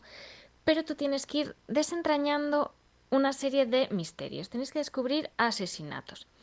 Alrededor de todo el juego hay un gran misterio que se tarda un poco más en resolver y tampoco quiero contar para no entrar en spoilers. Luego, otros juegos que he estado jugando. He estado jugando uno que se llama Yes Your Grace, que, mm, bueno, si os gustó Juego de Tronos, este juego os gustará. Tú eres un rey en un reino y tienes que tomar decisiones. Tienes que tomar decisiones con tus aldeanos en función de los recursos que tengas, de los impuestos que pidas. Tienes que tomar. Arriba, los impuestos siempre para arriba. Ejército, porque estás en guerra. Es bastante chulo. Y además es un poco una práctica para un juego que tengo muchas ganas de jugarlo, que a ver si para el próximo audio lo he jugado, que es el Papers, Please. He estado jugando también, dejadme que piense un poco. Bueno, es que tengo un juego que tengo muchas ganas de hablaros, pero quiero dejarlo justo para el final. He estado jugando también al Firewatch, que tú eres un guardabosques que está en un bosque y tienes también que descubrir el misterio que rodea ese bosque. El estilo es precioso, es muy bonito, recorre todo el bosque porque es muy grande. La historia también es bastante tierna, bastante chula. Es un juego bastante pausadito, son juegos que a mí me gustan mucho, pero os lo recomiendo si queréis pasar unas horas disfrutando simplemente de dejaros llevar y en un ambiente muy bonito. También tiene en este Game Pass, solo que yo no lo he jugado en esta ocasión porque ya lo había jugado, el juego de What Reminds of Edith Finch, que es muy parecido. Y os lo recomiendo un montón. Consiste en la historia, tú eres la última Finch que queda, Edith, que vuelve a la casa donde se crió iba contándote la historia de toda su familia. Su familia tiene una maldición que hace que cada miembro muera de una manera muy extraña. Joder. Y bueno, con esa premisa y esa forma tan curiosa y tan increíble que tienen los videojuegos de narrarnos una historia, yo creo que deberíais jugarlo. Y por último quiero hablaros de Unpacking, el juego que más oh. me ha gustado de los últimos tiempos, hasta el punto de no poder pensar en otra cosa de lo bonito que es. La premisa es súper sencilla. Tú encarnas a una chica que desde la infancia hasta la edad adulta va pasando, bueno, va creciendo y se va mudando, mudanzas que hemos tenido todos. Entonces, tu misión es coger unas cajas, las cajas de mudanza, abrirlas e ir colocando cada objeto pues en el sitio correspondiente de todas las casas, habitaciones y demás donde vaya viviendo. ¿Qué ocurre? Que a través de estos objetos creamos una historia. Podemos saber lo que le está pasando a nuestra protagonista. Vemos como algunos objetos que jugaba con los que era niña ya no los tiene, que otros los va conservando durante toda su vida. Vamos viendo lo que le va pasando, la vemos enamorarse, le vemos que, eh, estudiar. Vemos cómo va avanzando toda su vida de una forma que es muy fácil identificarse. Además, objetos tiene mucho, le encantan los videojuegos porque tú vas viendo a lo largo del tiempo que siempre va a tener alguna consola va coleccionando peluches, hace una cosa que yo también hago, que es coleccionar figuritas típicas de las ciudades en las que visito. Entonces, tiene tantas aficiones que es muy difícil no sentirte identificada. Y de verdad os lo recomiendo muchísimo, es un juego precioso y que deberíais jugar. Además, es muy poquito rato, en unas pocas horas lo tenéis jugado. Y bueno, así que se me ocurra, no tengo nada más que comentaros. Espero para el próximo audio haber jugado a los juegos que os prometí Gracias otra vez por querer escucharme y un besito. Muchas gracias, Chris, por enviarnos el audio. Y vamos a hablar un poquito sobre esto porque, madre mía, tienes aquí unos, una cantidad de juegos que por mala suerte, muchos de ellos yo no puedo hablar y creo que Jesús tampoco. No sé si tú hay algunos, así que... Alguno que otro, pero tampoco todo. Sí, yo en general, la verdad es que en el panorama indie sí que conozco, pues quizás un poquito menos. Pero de todas formas, eh, me voy a quedar con ese un picking, o sea, con ese un packing que nos lo recomendaba el bueno de Rubén, que, está por aquí, por cierto. ¿Y, qué hicimos? Eh, lo descargamos en el anterior Save Data, porque esto fue la anterior Save Data. Y, y, bueno, yo lo he jugado y ya comentaré un poco mis impresiones más adelante, pero mm, así a priori, un verdadero juegazo y normal que haya sentido todo eso, porque a mí me ha pasado. O sea, a mí me ha pasado de verdad, o sea, eh, una, he sentido muchísimo con ese videojuego me he identificado muchísimo en algunas ocasiones, he visto cosas que me han encantado. De sacar, Javi, que, bueno, que Psicosamo en efecto sigue diciendo que a él le emocionó bastantes veces, ¿vale? Ricky dice que a su mujer le gustó, pero lo siente, no le gusta nada. Sí. Normal, porque la verdad es que es un género que es difícil de, catalogar, ¿no? Ya, bueno, es una especie de puzzle, por así decirlo. Es un puzzle, pero más bien como de decoración. O sea, si tuviera que encasillarlo en un sitio sería como una especie de. es, que odio, es que odio las mudanzas, Ricky, dice Ricky. Sí, sí, estoy contigo, totalmente. Eh, por cierto, Gaby Castillo dice: Hola, hola, ¿qué tal? hola, muy buenas, Gaby. Eh, pero bueno, ya digo, o sea, por ejemplo, un packing en lo personal a mí me, ha encantado, me ha llegado mucho al corazón y me atrevo a decir que me ha pasado exactamente lo mismo que a Chris. O sea, es un juego de estos que, te llegan mucho al corazón, que, que te hacen sentir tanto. Y hacía mucho tiempo que un juego no me hacía sentir tanto con tan pocas palabras. Estoy totalmente de acuerdo contigo. Problema. Empecé a jugarlo apenas un mes después de haberme mudado. Imagínate la gracia. es verdad, tío. No me había dado cuenta de ese detalle, tío, normal. o sea, yo estaba jugando a desembalar cajas con cajas atrás para desembalar, ¿sabes? Claro, mi mujer me vio y me dijo, ¿qué estás haciendo? Practicar para la vida real, tío. a ver si subo de nivel. Sí, sí, sí, claro, para que te sea más fácil, ¿no? Que como que vas a coger más brazo, ¿no? Para levantar. ¡Ey! Jorge Engar se acaba de unir. ¿Qué Muy tal, buenas, Jorge. Ya hemos escuchado ahí tu audio. Eh, nos hemos estado partiendo la caja y nos ha encantado, nos ha gustado. Ya, ya lo escucharás eh, cuando esté subido, cuando esté disponible en podcast y tal. Pero muchas gracias por enviarnos el audio y por estar por aquí. Y si quieres eh, unirte o alguna cosa, ya sabes que puedes unirte por aquí para, para, charlar o lo que sea. O sea, tú sin ningún problema podemos eh, incluso hablar contigo, ¿no? Pero bueno, yendo un poquito a esto, de verdad, un packing eh, brutal. Muy recomendable, como bien dice Chris, dura poquitas, poquitas horitas. Si os llama la atención ese tema de ver cómo va evolucionando la vida de una persona, no hay diálogos, no hay tutorial, no hay nada. O sea, tú te encuentras una, unas cajas y tú le clicas y ya está. y ya, ya a raíz de eso ya te das cuenta de cómo va el juego. Pero, pero eso, que realmente una brutalidad lo de, lo de un packing. Del resto, ya digo, no voy a poder comentar nada porque no he tenido la ocasión de jugar muchos de los juegos. Por ejemplo, uno que me llama mucho la atención es Danganronpa, que tengo muchas ganas de jugar. Lo hemos hablado varias veces, de hecho. Sí, sí, sí. Y para mí ha sido una de esas sorpresas en Game Pass que, te alegran el día, ¿no? O sea, de, que dices, hostia, qué bien que justo haya salido este juego que lo tengo pendiente. O sea que en algún momento le daré. Es verdad que está en inglés y que tienes que tener un poquito más de nivel, pero eh, a mí en lo personal es un juego que me llama mucho la atención y que lo jugaré. Y nada, pues eh, ya nos comentarás, Chris. Eh, de verdad que tengo muchas ganas de, saber esos juegos que te han regalado, a ver si, si le puedes dar buena caña ahora que has salido de Hades.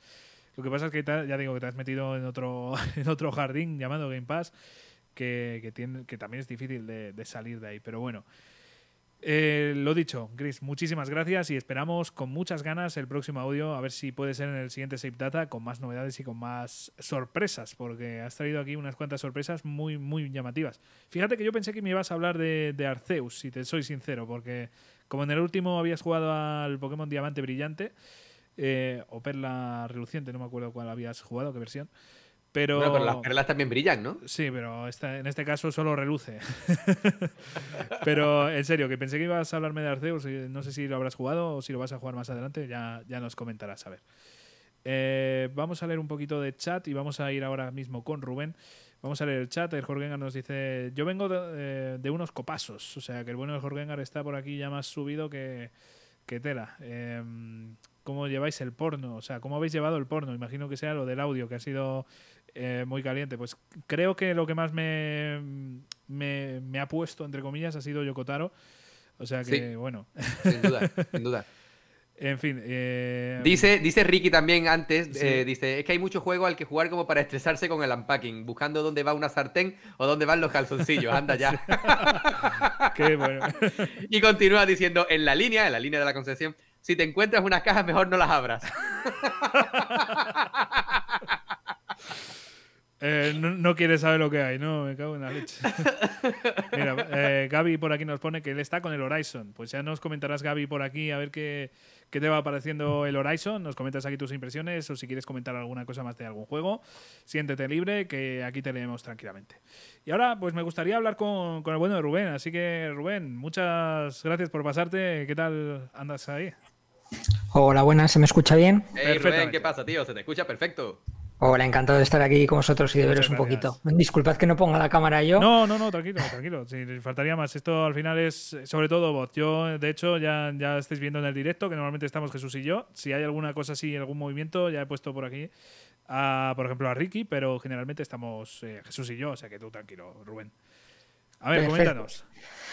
Pues nada, que bueno, estas semanas estoy muy ocupado porque estoy ya con evaluaciones finales en el instituto, pero hasta ahora he sacado bastante tiempo para. Estás ahí puteando a los chavales, ¿no? ahí estoy, ahí estoy, poniendo ceros y bueno, negativos y de todo. Ceros y unos, pero porque estás haciendo un juego, ¿no? estás programando un juego, ¿no? me, juego que me pinchen las ruedas del coche y eso, pero bueno. Imagina ser profesor, ¿no? sí, sería, muy bueno. Por poner en contexto a, la gente, bueno, Rubén es, eh, ha colaborado con nosotros en un programa muy, muy bonito, muy especial, que fue hablando de educación y videojuegos.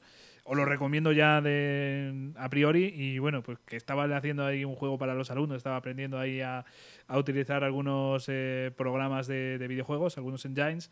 Eh, así más facilitos, ¿no? No, no se estaba metiendo en. Vale la cosa, ¿eh? Si consigo terminarlo, yo lo, os daré el enlace para que lo probéis, aunque a priori no sea muy interesante porque estará basado en aprender inglés, Me haría mucha ilusión. Interesante. Me haría mucha ilusión. Pero para verano, para verano, a ver si consigo para verano terminarlo. Pues guay. Qué bueno. A ver, Rubén, coméntanos, que no te interrumpimos más. Vale, os cuento primero brevemente cosas que ya comenté en el anterior que no me quiero extender mucho. Me he terminado el Super Metroid, que, lo he estado jugando, bueno, como sabéis, emulado, porque no tenía el servicio online de, Nintendo ni lo del el emulador de la Switch, así que lo he estado jugando en el PC emulado. Y nada, que me lo he terminado, en el anterior Save Data no lo había terminado, y nada, decir que, se sigue manteniendo bastante fresco. Lo único, un poco la, jugabilidad, es un poco torpón a veces mover a Samus y, y algunas fases son un poco confusas, algunas zonas se nota que está hecho como para alargar la duración no es tan intuitivo como por ejemplo los de Game Boy Advance o, los más modernos. Hay veces que realmente no sabes dónde ir y te acabas dando vueltas por todo el mapa perdiendo tiempo sin saber qué es lo que tienes que hacer. Pero oye, que se deja jugar, ¿eh? o sea que si tenéis la Switch y tenéis la aplicación y no la habéis jugado o incluso rejugarlo, que además te permite hacer guardados y demás, pues está bien, no, dura mucho y es un juego bastante divertido. Y luego también he seguido jugando al, al Forza, al Horizon 5, ya sabéis que me mola mucho.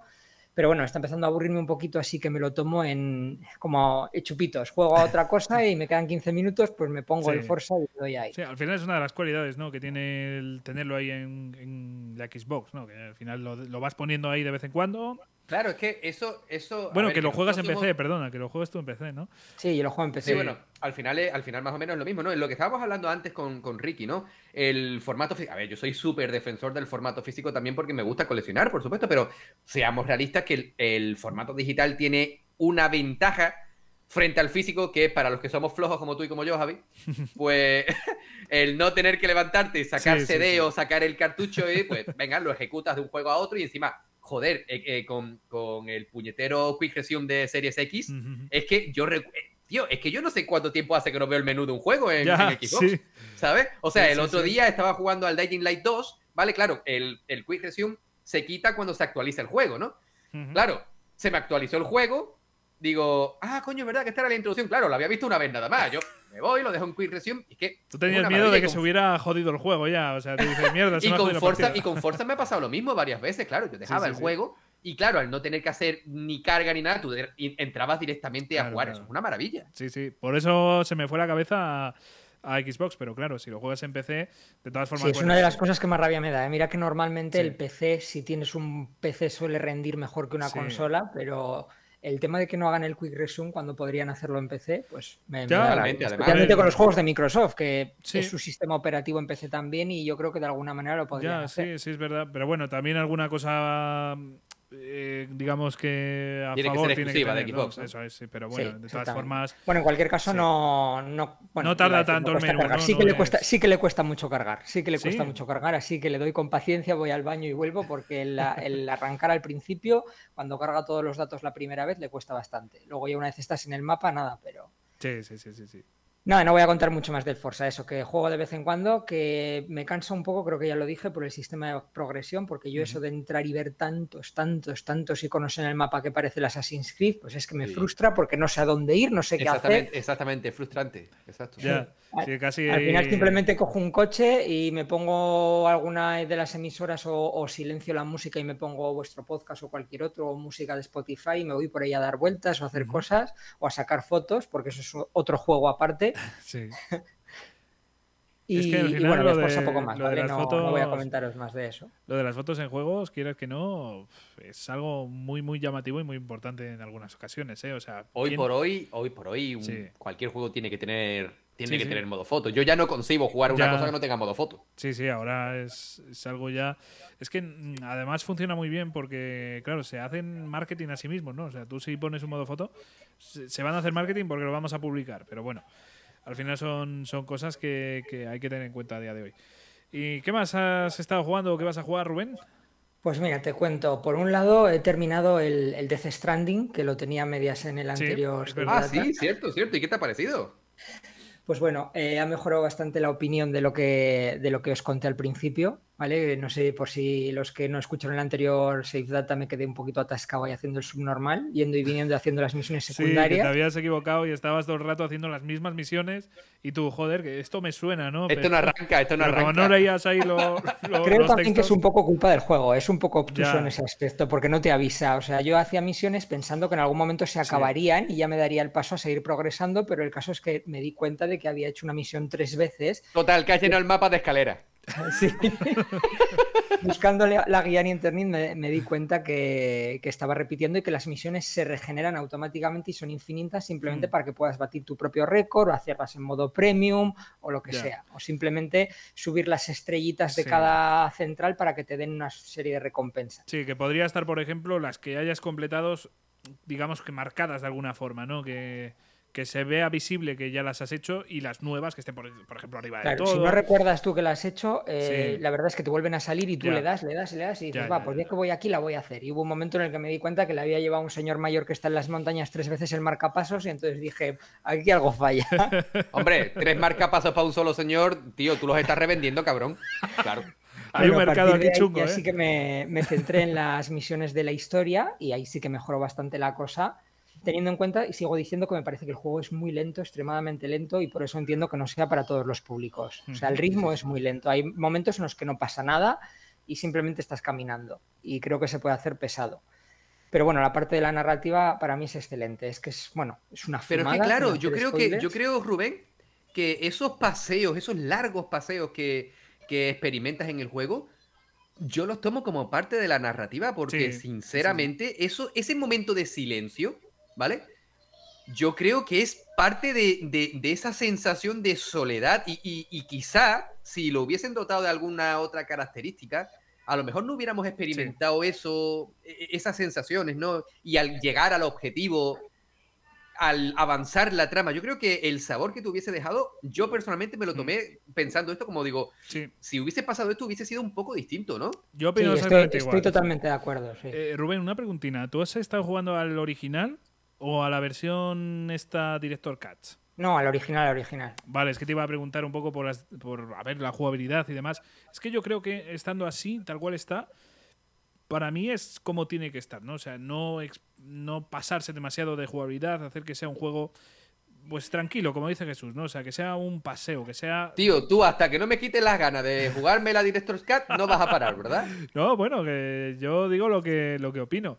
No la he jugado, no puedo opinar realmente. O sea, yo no, no puedo hacer Es que me estás quitando las ganas de una manera que no es ni normal. No, pero en serio. Ya no me la juego, no, ya no. Tendrá sus cosas buenas, pero los añadidos jugables, por lo que yo tengo entendido, cortan un poco la experiencia precisamente, ¿no? Pero yo que sé. bueno, yo estoy de acuerdo con lo que dice Jesús. La experiencia, para bien o para mal, tiene que ser como es. Sí. Porque esos momentos es parte de lo que el juego te intenta decir, ¿no? El primero sentirte solo, luego ver las conexiones de verdad y apreciar eso de conectar con las personas.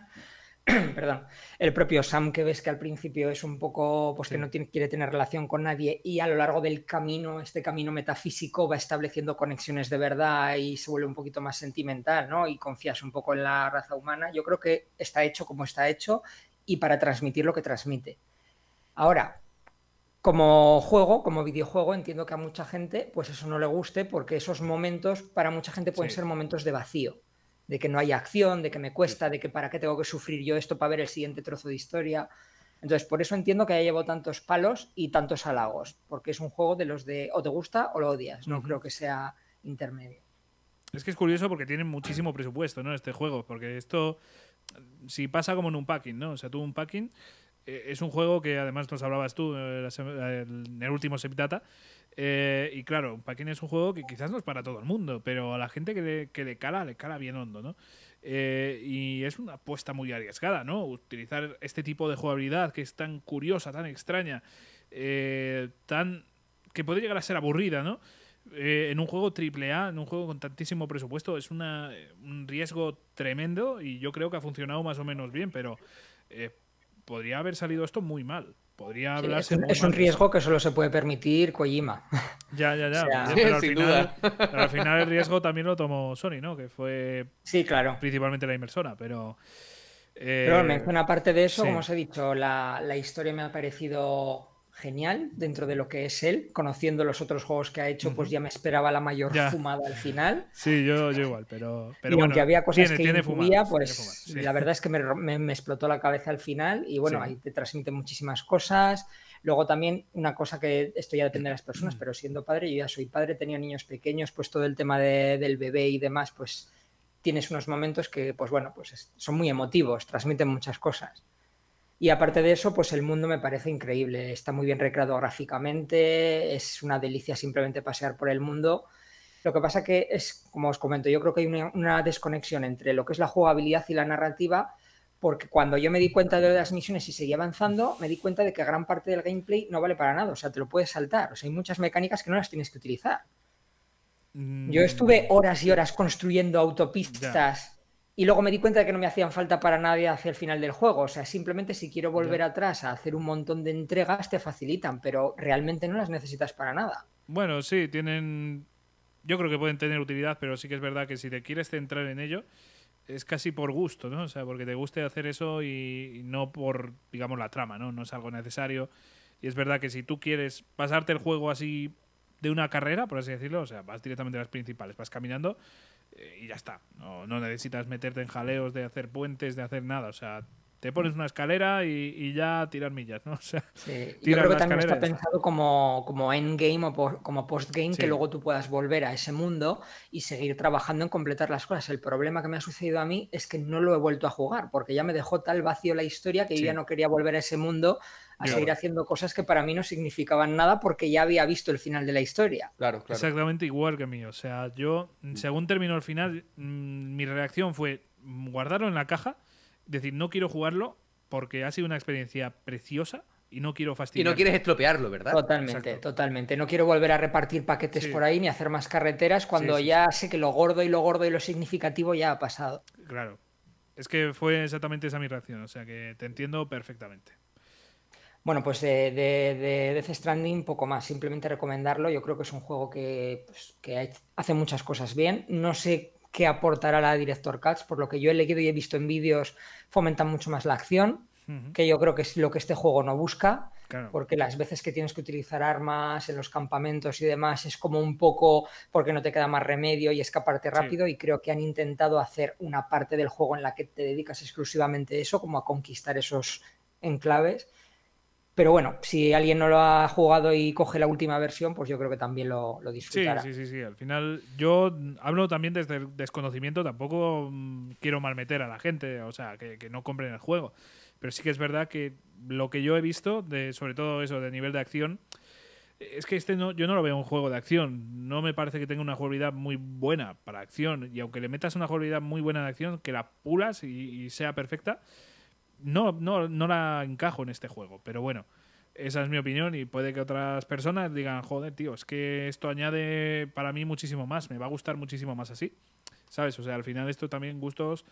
Eh, para gustos culos, ¿no? Como dice Jesús. O sea que. Te, puede añadir unas horas de juego. Por ejemplo, has terminado el juego y a lo mejor te puedes dedicar, en lugar de a repartir paquetes, a conquistar los campamentos o hacer esas misiones extras. Sí, claro, sí, sería una opción, claro. Pero claro, lo que yo creo que muchos hemos sentido eso, ¿no? Esa sensación de hemos terminado el juego, no quiero más, no necesito más. ya llegó el, momento de, dejarlo ya eh, bastante, ¿no? O sea, yo sí que lo volvería a jugar, pero eh, yo en ese momento es que me acuerdo de decir, no lo vuelvo a jugar en mi vida, tío. O sea, me sí, yo creo que es un juego que no volvería a jugar nunca porque es de esos que la sensación que te vuelve, ya no la vas a volver a sentir cuando lo vuelve, Vuelven las ganas, ¿eh? ya te digo yo que vuelven, acaban volviendo. Es que yo estoy ahora mismo en ese momento en el que tengo ganas de volverlo a jugar, pero ya que estoy, hmm. me lo, me lo juego en la Director's Cut. Claro, yo ya digo, no, no me, o sea, no lo jugaría ahora, pero sí que tengo esa ganilla, tío. Cada vez que escucho cosas de, este juego me entra así como las ganas de volver, pero bueno. Vale, y cerrando esto del Death Stranding, el otro juego que ya os lo comenté por el Discord ha sido Halo Infinite. Y bueno, aquí he tenido sensaciones encontradas. Y voy a dejar claro desde el principio que yo soy ultra, ultra fan de la saga Halo desde el inicio. O sea que, pero de jugarme los 300 veces, sobre todo el Halo 3 yo creo que le he podido meter 600 horas entre multijugador, me lo hice en todos los niveles de dificultad, me saqué logros, calaveras, o sea, me lo sabía de memoria, así que tenía muchas ganas de este juego y de hecho no lo jugué de salida porque no tenía tiempo y lo dejé guardado para tener el tiempo que ha sido pues eso, esta semana de jugármelo del tirón. Y he de decir que la parte final me ha encantado, mucho como un halo tradicional, lo he disfrutado mucho, pero para mí el mundo abierto, que es lo que han querido introducir de nuevo y la gran novedad del juego, para mí es un pegote que, le aporta muy poco. Al menos en mi sensación, ¿vale? Y os voy a contar por qué. Cuando comencé a jugar era como, wow, esto es una pasada, ¿no? Caes del avión, caes al mundo y esto es como el halo, que siempre se ha caracterizado por tener secciones abiertas también, con vehículos y demás. Yo decía, esto va a ser la hostia. Pues no, eh, yo me iba yendo de un punto de control a otro, los conquistabas y decías, pues voy a seguir avanzando tal cual. Y al revés, no quería ir a la misión principal porque es, me pasa como ha comentado Javi, que a veces me voy a la misión principal y si avanzo luego no quiero hacer las secundarias, quiero ver el final y una vez veo el final ya me olvido de todo lo demás. Entonces casi me peté el mapa entero de, todas las misiones secundarias, ¿eh? de recoger eh, upgrades, de, de, conquistar, de matar a los objetivos y no me entraban ganas de jugar, o sea, yo había días que decía, no quiero jugar, no quiero jugar. Y en un momento hice lo mismo con el Death Stranding. Dije, me voy a ir a por la misión principal. Y empecé a disfrutarlo, empecé a seguir el hilo de la historia. Y además es que es curioso, por eso creo que es como un pegote. Hay un punto en la historia donde empiezas a entrar a una instalación y es que las cuatro o cinco horas finales del juego ya no vuelves a salir al mundo abierto. Y ahí se convierte en un halo tradicional y lo empiezas a disfrutar mucho más porque tiene, tiene como un foco. Empiezas a ver escenas animadas, empiezas a encontrarte con enemigos más importantes, la historia avanza y quieres seguir jugando. Y de repente, pues, pues se acaba el juego, vuelves a salir al mundo abierto y, dices, pues ahora qué hago. ¿No? Para mí eso, eso es lo que, no sé si vosotros lo habéis jugado. Yo todavía no. Pero sí, sí, lo que pasa es que yo Mm, lo, iba a hablar ahora, pero sí, estoy, bastante de acuerdo contigo. Eh, a mí Halo me encanta desde, desde el primero, pero es cierto que aunque el mundo abierto cumple y además cumple muy bien, es muy bonito, yo personalmente no lo hubiera dotado de mundo abierto y me hubiese centrado únicamente en, en esas misiones que están muy bien y hubiese pasado el mundo abierto. Yo creo que ya hay suficientes juegos de mundo abierto como para encima darle a Halo un mundo abierto también. ¿Vale? E, entiendo que haya gente que les encante, perfecto, fantástico. Yo, eh, bueno, ya me explayaré un poquito más, pero sí estoy completamente de acuerdo contigo, Rubén, tío. Eh, el mundo abierto para mí me sobra. Sí, y otro detalle que he visto es que además no es un mundo abierto de verdad. Es decir, sí que está abierto, tienes unos campamentos no avanzados que los conquistas y te permiten, pues, eh, recolectar armas o vehículos y demás. Y luego hay como unas instalaciones más grandes que te cuestan un poquito más, pero en el momento que vas a hacer algo gordo, o pillas un ascensor o te metes en un subterráneo y hay pantallas de carga. O sea, en el fondo no es un mundo abierto de verdad, como un Assassin's Creed, o, o sea, se nota que no está conectado. Claro, porque lo que es un mundo abierto instanciado, como lo que vemos en Arceus, por ejemplo. Exactamente. Que, es un, que es un mundo abierto, pero por niveles, por decirlo de alguna forma. Me recuerda mucho a eso a Monster Hunter Rise, por cierto. Los Simpsons Hit and Run, ¿no? En el Hit and Run. Eh, tú tenías Springfield, pero tenías secciones de Springfield. O sea, era un mundo abierto instanciado, ¿sabes? Sí. Pues es un poco lo, que ocurre. Y creo que eso, que le ha hecho flaco favor porque pierde mucho el juego el ritmo. Es decir, tú sales de una instalación que has tenido una hora más o menos o 50 minutos de subidón de a lo tradicional y te echan el mundo abierto y es ahora a ver a dónde voy. Ese es el punto. Te, desinflas, tío. Te vienes abajo como una moto antigua, cuesta arriba, y dices, vale, ¿y, ¿y ahora qué? ¿Vale? O sea, estaba en el momento álgido ¿vale? Sigue metiéndome oleadas de enemigos, sigue, sigue poniéndome e, esta, música a tope súper épica y ahora de repente estoy aquí en mitad y digo, pues voy al kiosco de allá al lado que seguro que en esa esquina venden pipas, ¿sabes? O sea, al final, al final es la sensación que tiene, ¿sabes? Sí, y no pasa nada, o sea, has estado en una instalación donde están todos, donde parece que se está cociendo la gorda y sales al mundo abierto y te encuentras a dos enemigos, a dos. Sí y además te activan el viaje rápido desde el principio en cuanto conquistas un punto de control. Entonces ya sabéis yo lo que hice, me hice la historia entera saltando de un punto de control a otro con el viaje rápido sin recorrer el mundo abierto. porque no me aportaba nada. Al final ibas con la moto algo, acababas chocándote, te caías por un terraplén, morías y volvías a aparecer. O te encontrabas de repente con una cantidad enorme de, de enemigos que aquello parecía una manifestación, ¿sabes? Todo el mundo sin mascarilla y tú decías, tío, que me habéis matado de tres tiros. ¿Qué pasa aquí? ¿Sabes? Sí, mira, respecto a la dificultad. Tiene unos, picos de dificultad interesantes. ¿eh? Eso, eso te iba a comentar, precisamente, que la dificultad, eh, lo había comentado Rubén por Discord, que tampoco le parecía tan difícil. A ver, coméntanos un poco, Rubén. Sí, eh, a mí, pero bueno, yo es lo que os digo, soy un friki de Halo, yo me he pasado todos los Halos en la dificultad más alta. Este, como sabía que tenía poco tiempo y tenía el tema del mundo abierto, dije, pues en vez de en la legendaria me lo voy a poner en, bueno, en, la, en vez de en la épica, me lo voy a poner en la legendaria, que creo que es la anterior. La, pero es más difícil que la normal y que la difícil y no lo he encontrado difícil. O sea, yo he tenido que cargar la partida 10, 12 veces en total. Pero sí que es cierto lo que dice Jesús, hay picos de dificultad y, no es lógico. Hay veces que estás avanzando muy fácil y de repente te cuentas un tramo donde, por lo que sea, pues, pues o no tienes armas, o hay muchos francotiradores, o te viene un enemigo de los tochos tochos que te mata de un solo toque. Y luego vuelves a otra sección donde te la pasas prácticamente. Pero yo es que me he pasado todo el juego con la pistola y con el rifle normal. Apenas he tenido que utilizar armas gordas. Entonces Es, un poco irregular, pero para mí no es tan difícil como otros Halos. No es difícil, estoy completamente de acuerdo. No es un juego especialmente difícil, al menos yo me lo juego en normal, ¿vale? Pero tiene unos picos de dificultad que son realmente ridículos, ¿vale? Hay un momento en el que tú dices, tío, ¿qué pasa? ¿No hay otro enemigo aquí? O sea, solamente estoy yo, ¿vale? Eh, ¿Sabes? Como que de repente, todo el mundo. Las balas. Javi, tú que todavía no te la jugas, ¿vale? Eh, los enemigos disparan y su munición derrapa, ¿vale? O sea, tú te escondes ¿vale? Y, la, munición, las balas, cogen las esquinas y te dan, ¿vale? O sea, ¿qué está pasando aquí? ¿Vale? Eh, es una exageración de las pero, pero, pero tiene un pico, tiene algunos picos que, son, que es verdaderamente ridículo. Madre mía. Sí, yo creo que también es cosa de lo del mundo abierto y demás. Hay secciones, es que por ejemplo el mundo abierto, el tema de que tengas los campamentos avanzados hace que tú en cualquier momento vas al campamento avanzado, te sacas un vehículo con lanzamisiles, te llevas un par de marines y, tienes un enemigo súper difícil, pero te lo puedes cargar desde lejos que es hacer, no digamos un truco, pero las mecánicas del juego te lo permiten. O sea, me quedo arriba arriba de la montaña y le estoy todo el rato disparando con el vehículo hasta que me lo cargo, luego bajo y conquisto el campamento sin haber tenido yo que enfrentarme a nadie. Sin hacer spoiler, el tramo final, en el que tienes un, en el que te, ves un tanque eh, en primer plano. tendré que coger el Scorpion, sí. Claro, ¿lo cojo o paso de él? Coño, ya que estás ahí y, y te pasas toda esa sección, ¿vale? Ese ese camino con tus dos marines al lado y el, y el tanque en plan, nos vemos, señores.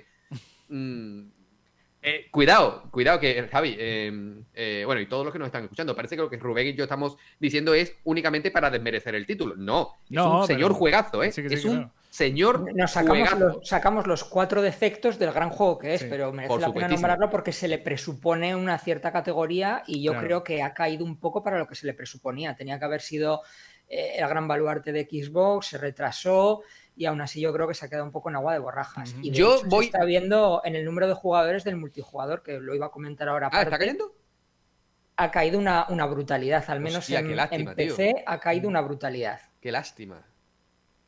Sí, eh, hubo un pico muy grande cuando salió, porque claro, al tenerlo en el Game Pass e incluso en Steam, porque yo hablo también de números de Steam donde la gente lo ha pagado de manera individual y tuvo un pico de jugadores brutal y se ha reducido un montón. No hay ningún problema de encontrar partida y yo creo que se estabilizará. Sí, Pero el problema es que es, todo, es que yo creo que lo han hecho todo mal. El los modos de juego funciona fatal, o sea, hay lag, las salas a veces no funcionan bien hubo un problema con los resultados que no te los mostraba bien. Entonces yo creo que la gente, hoy en día que hay tantas, tantas opciones, porque no es lo mismo cuando estaba la Xbox original ni la 360, o sea, hoy en día tienes tantas opciones que si lo haces mal al principio, y lo hemos visto con el Avengers y con otros juegos, la gente pasa de ti, con el Battlefield, por ejemplo. es, verdad, porque este último Battlefield ha pasado sin pena ni gloria, ¿no?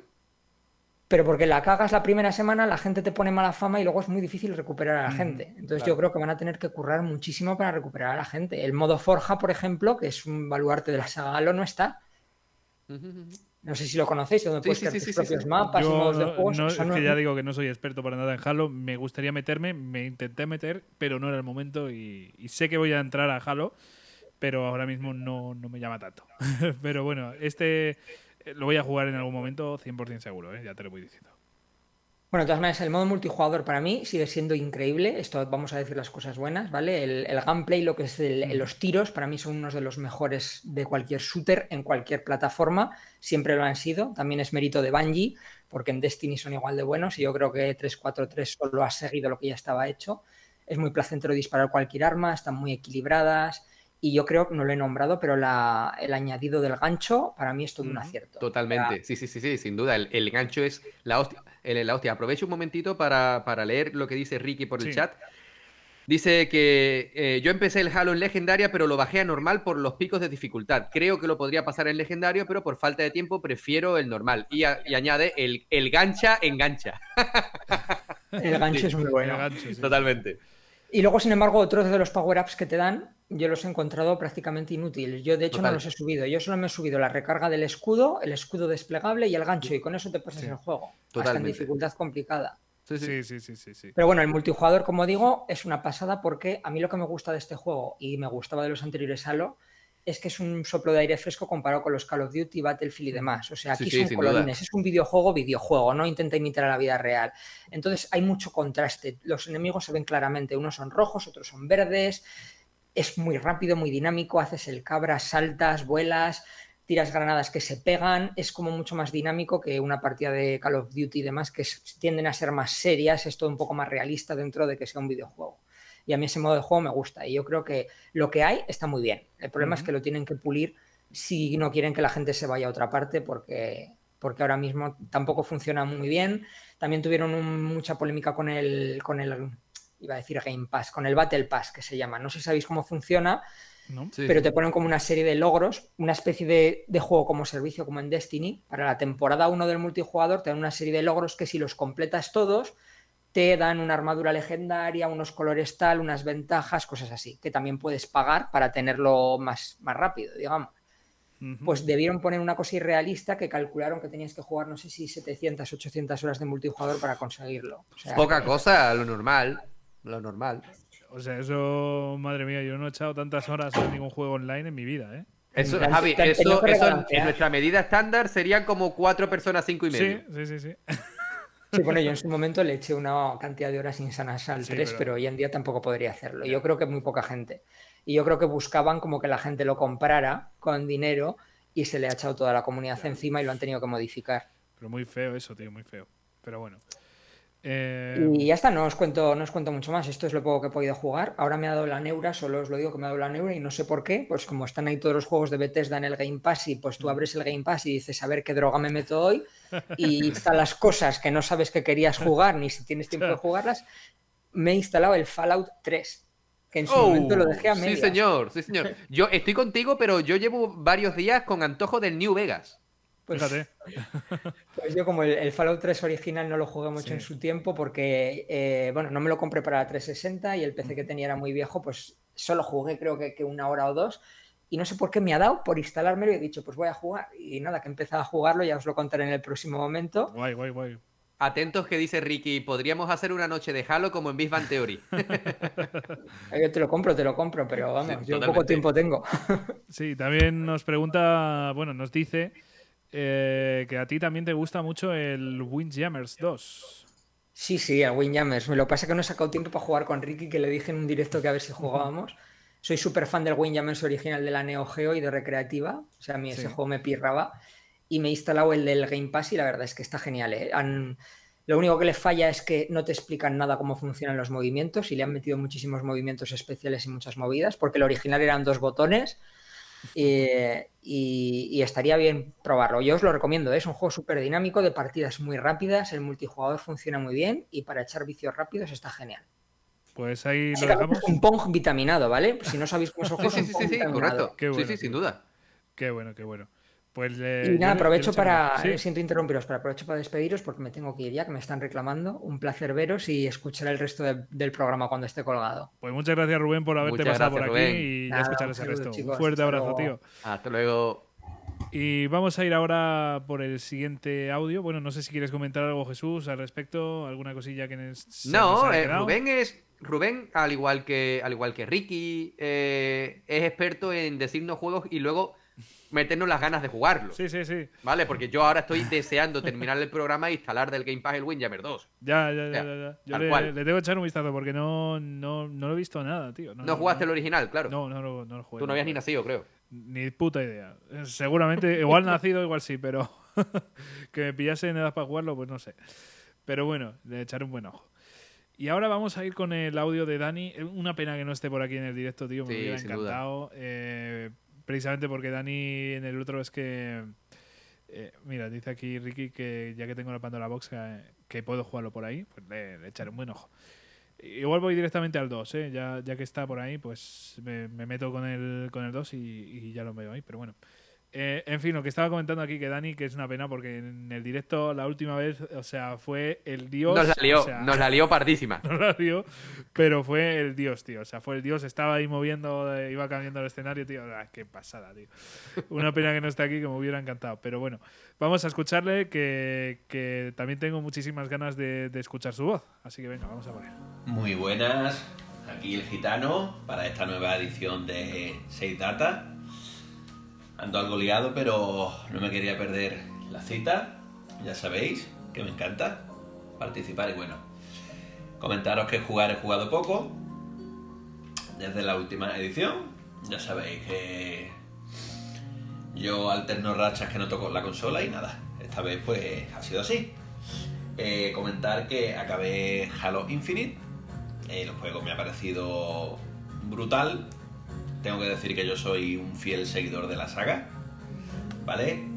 Como comenté la vez anterior, he conocido la saga hace muy poquito, pero me flipa y vamos. He visto una muy buena campaña con muy, muy buen desarrollo. El hecho de los jefes finales me ha gustado muchísimo respecto a los, a los anteriores y pues total, que una entrega que esperaba con muchas ganas desde hace unos cuantos añitos y pues nada, me ha sabido muy, muy, muy bien. Y comentar que he empezado el Judgment, decir que hacía años que no tocaba un juego de Sega y me está gustando muchísimo. Eh, una cosa que me ha dejado alucinado es el apartado técnico. Me ha, me ha gustado bastante como se ve el barrio de Camurocho, creo que se llama. No estoy muy puesto todavía, pero la iluminación por la noche, las calles, eh, las expresiones faciales me han flipado. Está muy, muy, muy, muy, pero que muy bien. Y poquito más tengo que aportar sobre lo que he jugado. Pero para poder participar en, en esta nueva entrega con vosotros, os voy a lanzar una, una reflexión, una pregunta para que ustedes me deis vuestra opinión. Y pues nada, el tema es el siguiente. Eh, ¿Pensáis que en la industria están las ideas agotadas?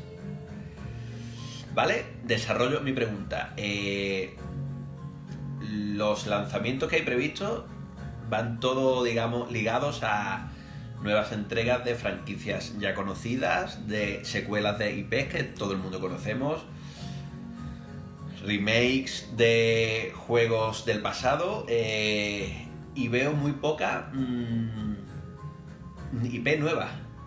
Miedo a, la, a salir de la zona de confort, falta de ideas en los desarrolladores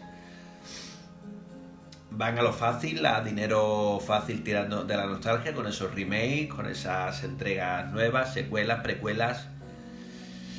Ahí dejo el tema. A ver qué me contáis. Pues nada, un saludito y hasta la próxima. Un saludo, Dani. Y joder, muchas gracias, Dani. Un, tema muy, muy interesante. ¿eh? Eh, yo creo que, bueno, sí, mm, os recuerdo que todavía estamos aquí a tiempo de, hablar de más cosas todavía, así que por, si, porque, si queréis por el chat comentarnos algún tema, que, alguna pregunta, alguna cosilla, que ya que estamos aquí en directo, pues mira, eh, por nosotros eh, genial. Voy a empezar haciendo así, pues rápidamente lo de los videojuegos y nos metemos en el debate, Jesús, a ver eh, qué opinamos respecto a esta pregunta. Pero bueno, el, Halo Infinite no vamos a comentar nada más porque ya, ya lo hemos comentado. Pero del Jadman, yo creo que sí que podemos comentar alguna cosilla, porque bueno, Bastante. es un juego que nos gusta mucho a los dos y concretamente, pues el 1, la primera entrega de, esta subsaga de, de, Yakuza, pues nos ha fascinado. O sea, que me alegro mucho que se haya metido Dani. Y, bueno, pues eh, no sé qué nos quieres comentar, Jesús. A ver, Judgment, eh, yo creo que continúa con la estela de lo que ya se venía viendo de, de Yakuza, ¿no? O sea, yo poco podemos decir realmente de Judgment en la actualidad y de su segunda parte también, ¿no? Más allá de que ambos son unos juegazos y que vienen de una saga madre como Yakuza, que es aún más juegazo, ¿no? Bueno, o no, no te voy a decir aún más, sino que están al mismo nivel, ¿vale? Pero Judgment, su primera entrega y sobre todo la segunda, pero no vamos a hacer spoiler, obviamente, trata temas tan serios, porque al fin y al cabo Yakuza trata más el tema, pues, eso, mafioso y, y tal, pero, pero Yakuza dentro de ese concepto también de mafias y bandas callejeras, te, presenta una temática tan realista, dentro de la locura, es tan realista que verdaderamente asusta. Y si ya encima te metes en su segunda entrega, la trama se dispara en cuanto a realismo y da auténtico miedo. va por eh, derroteros muy chungos. Eh, sí, sí, sí. Ese, es el, problema. Ese es el problema, que da miedo lo real que son las situaciones que te plantean, ¿no? Pero bueno, mm, Judgment hace honor a la saga a la que pertenece y te presenta un, dos juegazos que, que, es sobresaliente, yo creo, en todo, ¿no? En, en, calidad gráfica, en historia, en misiones, porque tiene una cantidad de misiones secundarias también brutales y son muy buenas, porque no son solo misiones de recadero, que algunas tienes también, pero hay misiones que son realmente buenas. Pero es que, aparte de todo eso, eh, tiene una banda sonora soberbia, una calidad de doblaje buenísimo no sé, es un juego de eh, sobresaliente. Sí, a nivel jugable también una pasada, o sea, es como... Esto ya pasaba con, con Yakuza, ¿vale? O sea, esto no es que Jarmen descubra nada, pero eh, está muy pulida y es precisamente, si os gustan los beaten ups, eh, yo creo que es el beaten up en 3D, por así decirlo. O sea, es el, cambio, la evolución. lógica. Exacto, sí, sí. O sea que muy recomendable si, si os mola este tipo de, cosas. Eh, recomendadísimo a nivel jugable. Pero es que hay historia, que yo creo que es el punto fuerte de, de, esta saga de, de Jadman y los Jadmen. No decepciona para nada. O sea, a mí me, ha encantado, me ha gustado muchísimo la historia. Y en general es que ambos títulos tienen una historia profunda. Destacar, destacar un elemento con el que hay que tener mucho cuidado en ambas entregas de, de Judgment, que también lo comparte con Yakuza. Los salones Sega. Pensé que ibas a decir el humor, eh, la... No sé cómo decirte, pero... No, qué va. El humor es marca de la casa. Los salones Sega. A ver, en Judgment, eh, Yagami tiene su oficina al lado de un salón Sega. ¿Qué pretendían que hicieran los que hicieron el juego? ¿Que yo fuese a la oficina? ¿Estamos tontos o qué? Es más, eh, dijeron, eh, ¿por qué eh, conformarnos con eso, que tengas que bajar las escaleras? Te damos ahí una Master System, tío, en tu habitación. Sí, sí, sí, exageradísimo, exageradísimo. Pero es que encima me ponen... En la 2, digo, en, el, en, el, en la segunda entrega, en los Yadmen, tienes una Master System. Sí, sí, una Master System en, la oficina. Aparte de los arcades. Claro, claro, es que es, que es jugar juegos dentro de, juegos. o sea, esto es como, como la película esta de Christopher Nolan, ¿no? Inception creo que se llamaba, ¿no? Eh, Origen, ¿no? Origen, de, sueños dentro de sueños, puesto lo mismo pero en videojuegos. ¿Esto qué coño es? Y eh, droga, droga pura, juegazo y me alegro un montón que Dani lo esté disfrutando porque es un juego que yo creo que se merece muchísimo más bombo del que ya tiene pero, pero se merece que sea un super ventas y desafortunadamente no llega a ese nivel. Y más gente debería, debería poder disfrutarlo porque tiene un gameplay súper divertido y luego te presenta una historia que difícilmente se ve en videojuegos actualmente. Así que, que sí. Pero yo creo que ahora lo que más ilusión nos hace, Javi, es entrar en ese debate que Dani Gitano nos, ha, propuesto. Voy a rematar una cosita, ¿vale? De, ah, de, Mira, eh, te voy a hacer una, una pregunta. A ver, eh, ¿Se te ocurre algún juego que compararnos, ¿vale? O sea, si explorando videojuegos fuera un videojuego, no me digas que no sería Yakuza Like a Dragon. No me digas que no sería sí, Yakuza Sí, sí, sin duda. O sea, es lo más random, lo más raro, lo más.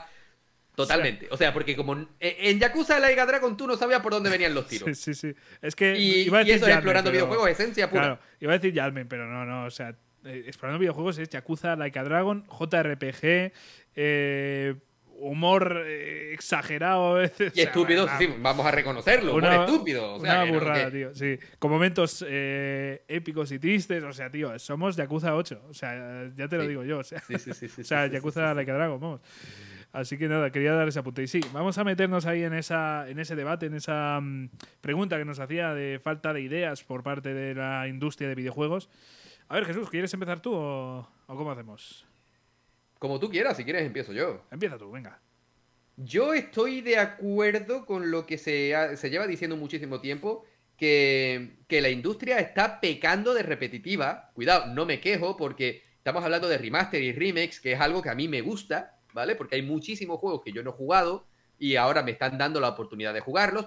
Ejemplo claro, Nier Replicant, ¿no? Que, que no jugué su versión de PlayStation 3 y ahora, oye, pues me dan una especie de remaster o una o un remake o como quieras llamarlo, que puedo jugar actualmente. Perfecto.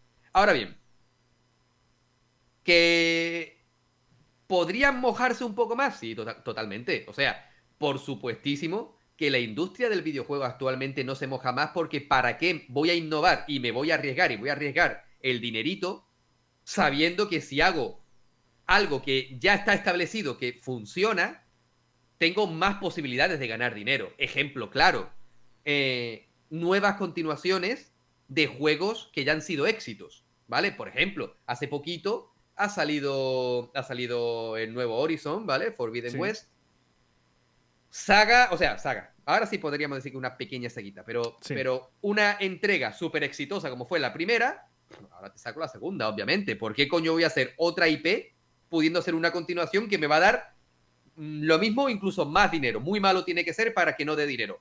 Ejemplo también, segundo, eh, eh, Halo Infinite. O sea, la saga multimillonaria. ¿Por qué no voy a hacer un nuevo? Claro que, que 343 podría hacer otra franquicia similar a lo que ya hemos visto en Halo, pero ¿para qué? Me hago un Halo Infinite y a tomar por culo y gano dinero a partir de la calidad del juego y aparte la saga que tengo detrás. Por lo tanto, yo creo que esto que voy a decir ya es marca de la casa de explorando videojuegos y es que me gustan las dos vertientes, ¿sabes? Porque me gusta que, que la industria esté un poquito asentada, pero también es verdad que me gustaría que se mojasen un poquito más, porque a la vista está, voy a Sony nuevamente, eh, que se ha mojado en otros tantos elementos como Gozo Tsushima. Joder, con Gozo Tsushima. Cuidado, ¿vale? O Death Stranding. Nadie se esperaba que Death Stranding pudiese existir, ¿vale? O sea, jamás se me hubiese planteado a mí por la cabeza, yo, ahora lo hablábamos antes con, con Rubén, que la premisa de ser repartidor de paquetes pudiese ser... Es que al final, el resumen es ese, ¿no? Ah, yo escucho a la gente y no dicen eh, Death Stranding es un juego sobre conectar la humanidad después de un. No, dicen el juego de repartir paquetes. Pues al final, o no. El juego de correos, el juego oficial de correos. Claro, claro, llego al objetivo, mira, no hay nadie en casa, vengo mañana. Eh, Te lo dejo aquí abajo, ¿vale? Me echas la firma mañana, venga. Te lo tiro. por la ventana. me gustaría que la industria se mojase un poquito más y yo creo que lo que hace falta es encontrar el equilibrio exacto. Y ahora mismito no estamos en ese equilibrio. Ahora mismito desde lo que yo veo, creo, no tengo la verdad absoluta, es mi verdad, es que estamos en un momento en el que igual que se pegan unos, una época sacando remakes y remaster, de repente empiezan a sacar IPs nuevas, ¿vale? Pero también vamos a tener en cuenta que somos los usuarios los que estamos pidiendo muchas veces, en gran parte de las ocasiones, esos remaster, remakes o incluso ports. Eh, Mm, hago alusión al programa que hicimos la semana pasada. Por favor. O sea, un programa exclusivamente dedicado a pedir, por favor, ports. Bueno, hace, dos semanas, ¿eh? Hace dos semanas que el ah, anterior fue el de San Valentín. Vale, sí. vale, perfecto. Es verdad, el de San Valentín lo hicimos también, ¿cierto? O sea, ponte a pensarlo. Somos los, los, mismos usuarios los que estamos pidiendo eso, los que estamos pidiendo que venga ese catálogo retro a PlayStation, los que estamos hablando que por favor que saque ya eh, que saquen ya Chrono Cross, ¿no? Porque tú y yo estamos, cuando en el, en el último Nintendo Direct, estábamos aplaudiendo, pero con las orejas, cuando salió ese Chrono Cross, ¿vale? Y, cuando anunciaron la tercera entrega de Xenoblade. O sea, igual que estamos aplaudiendo una parte, estamos aplaudiendo la otra. Yo creo que hace falta un término intermedio, porque si no, esto se nos va a acabar descontrolando y la industria se va a ir a tomar por culo. Sí, a ver. Yo estoy eh, en parte de acuerdo contigo. Hay ciertas cosas que, voy a explicar ahora, pero en general sí que comparto una opinión muy, muy parecida. Pero yo no creo que haya falta de ideas, no hay falta tampoco de... No he dicho eso. Sí, sí, sí, sí, sí, pero bueno, respondiendo a la pregunta digo eso, que no creo que haya una falta de ideas. Eh, y precisamente, mira, te voy a poner varios ejemplos. Tú has dicho lo de que van han sacado la segunda entrega de, Horizon, ¿no? De, del juego de Aloy. Pues eh, yo te digo, ese mismo estudio podía haber seguido hecho haciendo Killzone, ¿no? O sea, podríamos estar aquí hablando de esto. me encanta, cuidado, me encantaría un nuevo Killzone. Claro, claro, y a mí, y de hecho lo hemos comentado, que, echamos de menos eh, esta saga, pero han querido innovar y se han centrado en un juego que no tiene absolutamente nada que ver. Te pongo otro ejemplo que ha salido muy mal. Pero Cyberpunk, ¿no? O sea, han pasado de un juego super medieval a un juego eh, que intentaba crear, pues, yo qué sé, ser el, nuevo referente de mundo abierto. No lo han conseguido, pero ha sido un Nintendo. Un intento, no sé qué he dicho. he dicho un Nintendo. Un, sí, sí, Luego, em, voy a ir a por otro ejemplo chulo. Returnal. O sea, Returnal es eh, un intento de coger un género que estaba prácticamente solo en juegos indie, como es el roguelite, y trasladarlo a, precisamente a eso, ¿no? A, a AAA, a un juego de, mucha pasta de por medio. A uno de esos juegos referencia, ¿no? Es el Death Stranding, te cojo ese ejemplo también a ti. Eh, son eh, muchos ejemplos de, grandes juegos que tienen mucha inversión y mucha pasta y que no, no han ido a lo fácil, no se han conformado con hacerlo lo fácil. Es verdad que, vale, estamos viendo secuelas, ¿no? O sea, pues eh, este Horizon 2, que si van a sacar, yo qué sé, pues em, el God of War 2, ¿no? De la secuela de, PlayStation 4.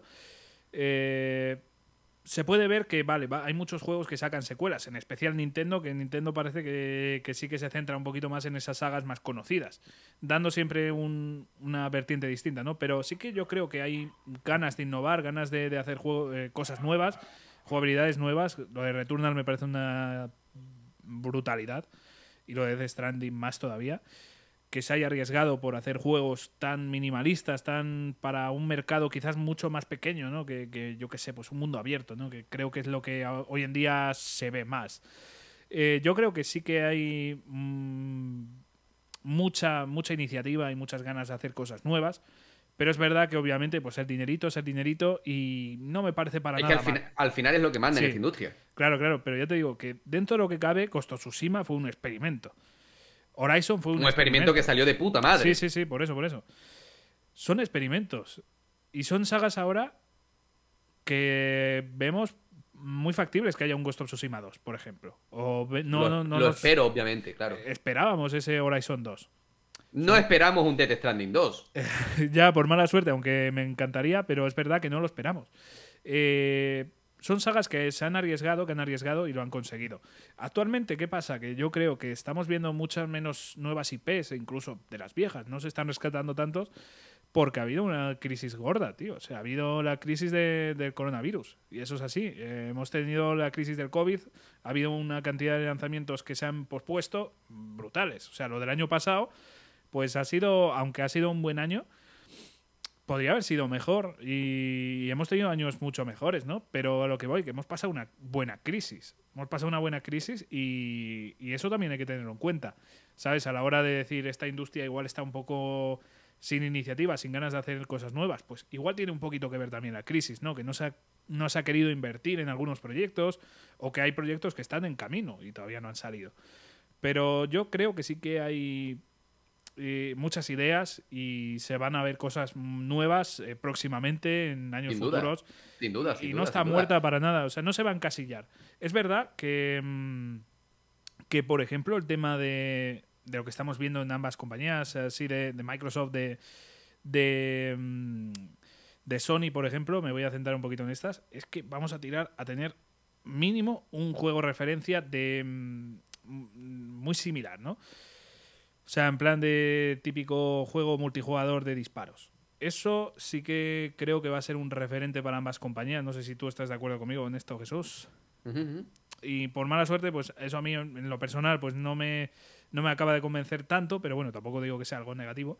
Pero sí que, por ejemplo, en eso sí que no creo que haya mucha innovación. O sea, vamos a ver pues el Fortnite de cada de cada empresa, ¿no? Incluso Nintendo. Bueno, pero es que eso ya, eso ya lo experimentamos, ¿vale? Cuando, cuando PUBG y, y, Fortnite aparecieron, llegaron una cantidad de, títulos similares exagerados. Voy más allá. Previamente a todo esto, cuando los shooters en primera persona o incluso en tercera eh, llegaron con su éxito arrollador como Call of Duty o Battlefield, ¿vale? En la época sobre todo de PlayStation 3, juegos que no tenía lógica que tuviesen modo multijugador, lo introdujeron. Ejemplos prácticos, el primer Tomb Raider de, este reboot que hicieron, el primer de las sofás. Cuidado, Batman Arkham Origins tuvo un, modo multijugador asimétrico rollo Dead by Daylight. Que cuidado, tenía su, tenía su rollito porque eran dos equipos a modo shooter y luego Batman y Robin o Batman y Nightwing y cosas así a modo de, asesinos del Dead by Daylight. O sea, una propuesta que por lo menos dentro de lo arriesgado que era, intentaba innovar. Pero estoy completamente de acuerdo contigo, ¿no? Ah, por supuesto que hay buenas ideas. Fíjate tú, si hay buenas ideas que se pueden hacer, buenas, se pueden instaurar buenas ideas en juegos que ya existen. Ejemplo práctico, Resident Evil 7 y 8. Una saga que ya existe. Tal cual. Te viene Capcom y te la mejora. Por supuesto que se puede innovar. No está todo inventado. Jamás estará todo inventado. Porque mientras las personas, la gente puedan pensar por sí mismas, siempre va a surgir algo nuevo. y antes solamente lo veíamos en el género indie. Actualmente también lo estamos viendo en triple A. ¿Vale? O sea, Gozo Tsushima, ¿vale? Que te, que te tengas que guiar por el, por el rumbo del viento. Eso es una maravilla. Previo a todo esto, había un juego que para 360 y PlayStation 3 de Electronic Arts, precisamente, eh, de saboteo que se llama El Saboteador, ¿vale? Que estaba ambientado en la Segunda Guerra Mundial y el juego era en blanco y negro, siempre y cuando no liberases distintas zonas de, de los enemigos, ¿vale? Una vez lo liberabas, esa sección del mapa pasaba a tener color. O sea, son pequeñas mecánicas, pequeños elementos que hacen que en conjunto la industria avance Por supuesto que avanza. Tal cual. Eh, de hecho, lo vemos con Zelda, ¿no? O sea, hemos, visto el cambio tan brutal que ha habido con Breath of the Wild, ¿no? The Witcher 3. The Witcher 3. Eh, es que no sé, yo, yo creo que dentro de la saga sí que hay mucha evolución en, general. O sea, mira, el ejemplo de Resident Evil, tío, me ha encantado. Porque es adaptar una jugabilidad y un gameplay eh, anticuado, podríamos decir, o un gameplay que a día de hoy igual ya no tiene tanta cabida a un gameplay muchísimo más moderno, eh, centrándose incluso pues, en eso, ¿no? En una jugabilidad muy actual. Claro, exactamente. Se adecúan estos juegos a lo que se lleva en el momento. El primer Tomb Raider del reboot tuvo un modo multijugador porque en aquel momento lo que lo estaba petando era el, era el modo multijugador, ¿vale? Resident Evil 6 fue un shooter con, con zombies infectados, porque en la época lo que se llevaba era eso. ¿Vale? Si hubiese dado la casualidad que en aquella época los JRPG estaban pegando lo más fuerte del mundo, pues Leon estaría disparando en. Eh, por turnos, ¿vale? Algo parecido a lo que hemos visto con Yakuza, tío. Aunque no, está muy, no está precisamente muy de moda, ¿no? Yakuza ya es otro caso aparte que, que Claro, sí, pero Yakuza, Yakuza, que tiene un montón de entregas, ha visto eh, modificado su, su, su, su, argumento o su jugabilidad en varias ocasiones. Porque Laika Dragon no es la única ida de pinza que han tenido esta gente, porque hay un Yakuza que está ambientado en la época feudal, si no recuerdo mal, que me encantaría jugarlo, y luego un Yakuza de zombies. sí, sí, sí. ¿Vale? Cuidado. O sea, esos dos no los he jugado, ¿vale? El feudal y el de zombies no los he jugado. Me encantaría jugarlos. O sea, por supuesto que se puede seguir creando nuevas cosas. Dani Gitano, de verdad, muchas gracias por meter este tema, porque a Javi a mí, que no nos gusta hablar, pues imagínate. Pero, tío, claro que se puede seguir innovando. El problema es que al final, justamente lo que está diciendo Ricky por el chat, ¿vale? Mm. La pela es la pela. Sí, sí, sí. Eh, es que es así, es así, por mala suerte. Pero bueno, yo de todas formas veo tan positivo sacar remakes, ports, eh, remasters. Hombre, es que hay empresas que se dedican a eso. Bluepoint es la mejor para, desde mi punto de vista haciendo remakes. Eh, Souls, mira este Demon Souls. Claro, claro. Cuidado. O, el mítico Shadow de Colossus, que hicieron una brutalidad con eso. O sea, eh, no sé, tampoco lo veo. Y el futuro Metal Gear Solid. a ver, a ver, a ver. A ver si sale el genio, tío, y, se lía aquí parda. Pero no sé, no sé. Eh, yo no veo para nada negativo todo lo que se está haciendo, ni mucho menos. O sea, que traigan mm, de vuelta a la vida ese Chrono, Cross, eh, que saquen de vuelta a la vida juegos que a mí me encantan, pues ya lo decimos, lo, hemos pedido en un programa. ¿Qué más vamos a poder comentar respecto de esto? O sea, para mí no es negativo, me parece un, paso hacia adelante, es un paso mirando un poquito hacia atrás, diciendo, joder, no vamos a olvidarnos de, del camino que hemos recorrido, pero vamos a seguir progresando. Final Fantasy ha cambiado un huevo.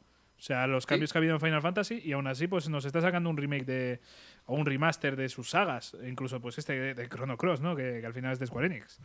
Eh, yo no veo problema, no, no creo que se haya estancado la industria, no creo que vayan a estar siempre exactamente igual, siempre va a haber innovación y siempre van a querer sacarnos el dinero, que al final es lo que ellos quieren, ¿no? Es que es un negocio. Claro, claro. pero siempre dentro de que hay gente que hmm. Todavía hay gente que se queja, ¿no? Es que a ver, no estoy de acuerdo con los 80 pavos de cada juego de, PlayStation 5. Ahí te lo compro.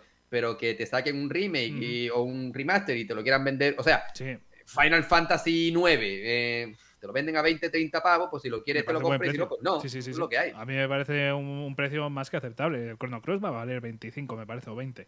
Sí. No me parece para nada un precio descabellado. Me no, no, para nada, tío. Lo que no puedo pretender es comprarme ese, ese remake de Chrono Cross por 5 euros. Claro. No, joder, vamos claro, a ver. Claro, claro.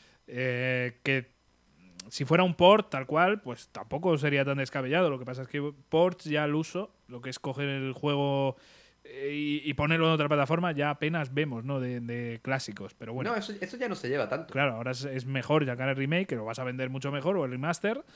De hecho, no sé por qué vende más remaster. Si tú pones remaster ya, ya lo tienes asegurado buenas ventas. Pero, pero es que es así. Eh, pero bueno, ya digo, yo creo que no se ha atascado la industria y no creo que se vaya a atascar.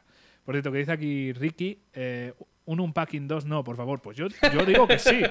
Yo digo que sí, por Dios. Que saquen 2, 3, 4, 5 los que haga falta. Porque, tío, eh, es un estudio que por mí adelante. O sea, me volvería a jugar este juego sin. Ya te pillará de mudanza, ya. ya, pero bueno. Eh, aún así lo disfrutaré, tío. Porque solo por ver la evolución de los personajes como es, tío, una pasada. Una pasada. Para mí, por favor, que salga. Pero bueno. Avanzamos. Avanzamos y llevamos ya con el último audio que en este caso es del de Gran Fran, así que vamos a escucharla. ¡Oh! Ojito lo que se viene. Hola Javi, hola Jesús, hola a todos los que estéis en... Hoy no está por aquí, no nos va a pegar un susto de muerte como la última vez. Puedo intervenir, ¿no? ¿Te acuerdas? Sí, ya, ya, ya. Hostia, bueno. Venga, vamos a escucharte, Fran. En directo. Me da mucha rabia no poder estar por bueno, una serie de asuntos personales, pero, pero estoy ahí en espíritu y bueno, para eso os mando este audio.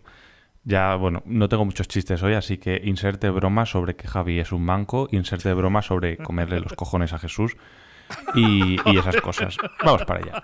Eh, sobre todo este, desde la última vez que hablamos, yo he estado jugando a un juego, un juego que ha traído además mucha polémica detrás de sí, que es el Pokémon Arceus.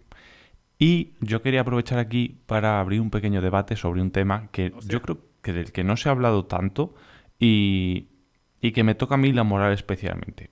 Veréis. Es un poco del tema de la frase que se ha utilizado mucho de este juego tiene poco cariño, pasión, ambición, ilusión, eh, tiene pocas ganas encima, todos esos, eh, esos símiles que se han utilizado para hablar de, de Pokémon Arceus. Y a mí es una palabra que me toca un poco la moral. Entonces yo quería hablar de esto con, con vosotros, Javi, Jesús y los que estáis por aquí.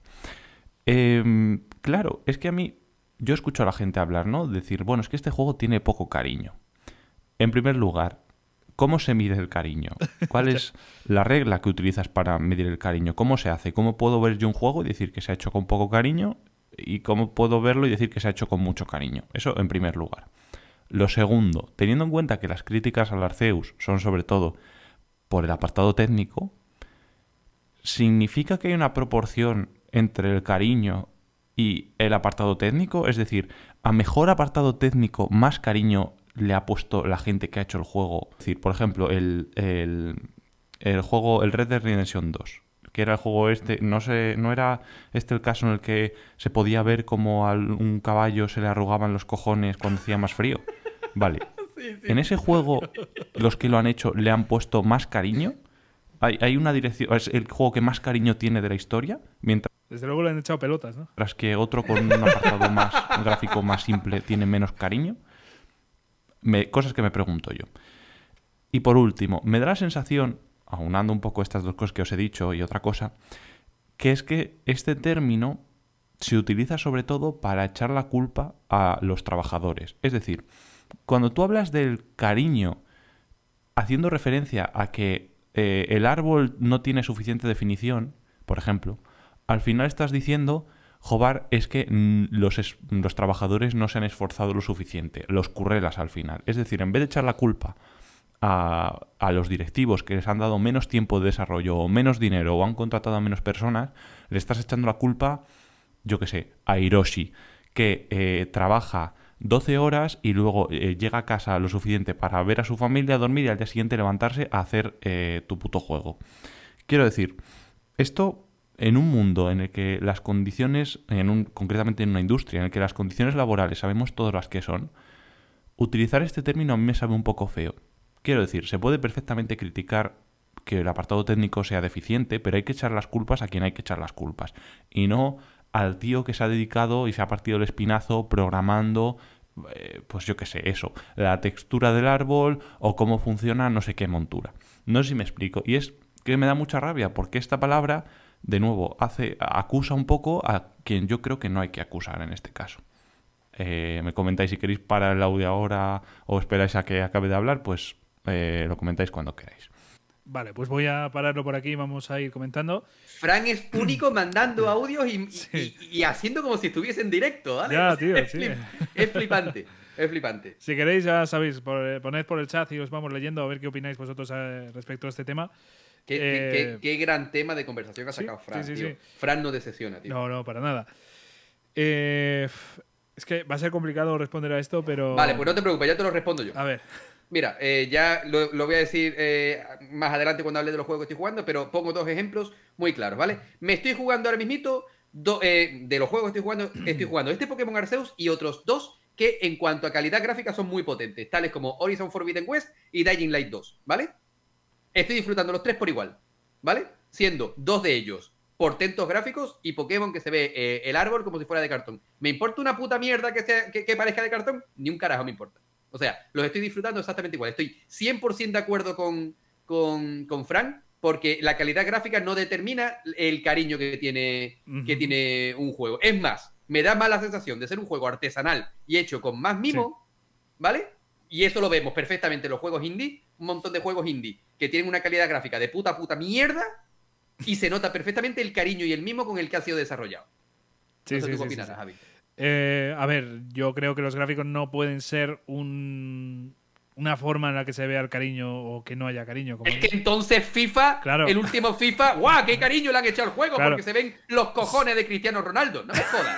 de hecho, yendo al ejemplo de, Fran, han sufrido. Eh, ya lo sabemos todos, ¿no? Eh, problemas a la hora de desarrollar el juego. Ha habido eh, muy poco cariño por parte de la directiva hacia sus propios trabajadores. Esa, entonces, creo que es el ejemplo perfecto, Red Dead Redemption 2, compararlo con, con este Pokémon Arceus. Yo creo que sí hay mucho cariño. Yo veo que hay mucho cariño, como se suele decir. Total, total. Pero como bien dices, es un término que al final echa las culpas o no a los trabajadores. Y es verdad que la culpa o no la tiene la dirección. te pongo un ejemplo, Javi, perdona que te corte, te pongo un ejemplo, ¿vale? Tú imagínate que pides una pizza a domicilio. La pizza te tarda, te dicen que va a tardar media hora, pero resulta que te llega una hora después. ¿Vale? Sí. ¿Tú qué haces? ¿Vas a la directiva de la empresa multinacional que, tiene la marca?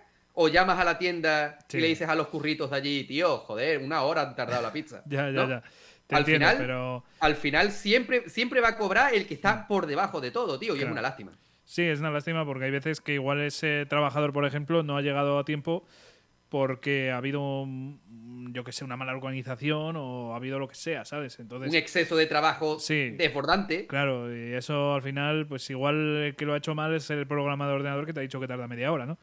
Por poner un, ejemplo, ¿no? Pero yendo a este caso, que quizás es el que más conozco, yo el tema de la hostelería pues tampoco estoy muy puesto, pero, pero el tema este, eh, puedo decir que el cariño no va precisamente por los gráficos, no me fastidies. O sea, el cariño va eh, primero, que todos están con mucho cariño. O sea, puede haber trabajadores que no le pongan cariño, eso está claro.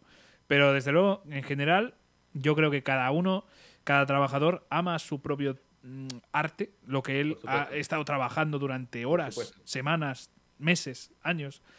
Eh, él ha puesto cariño. O sea, no ha querido decir, venga, pues voy a hacer aquí una mierda. No, no, él, él se ha esmerado. Estoy seguro de que prácticamente todos los trabajadores, un alto porcentaje, porque esto es un trabajo artístico.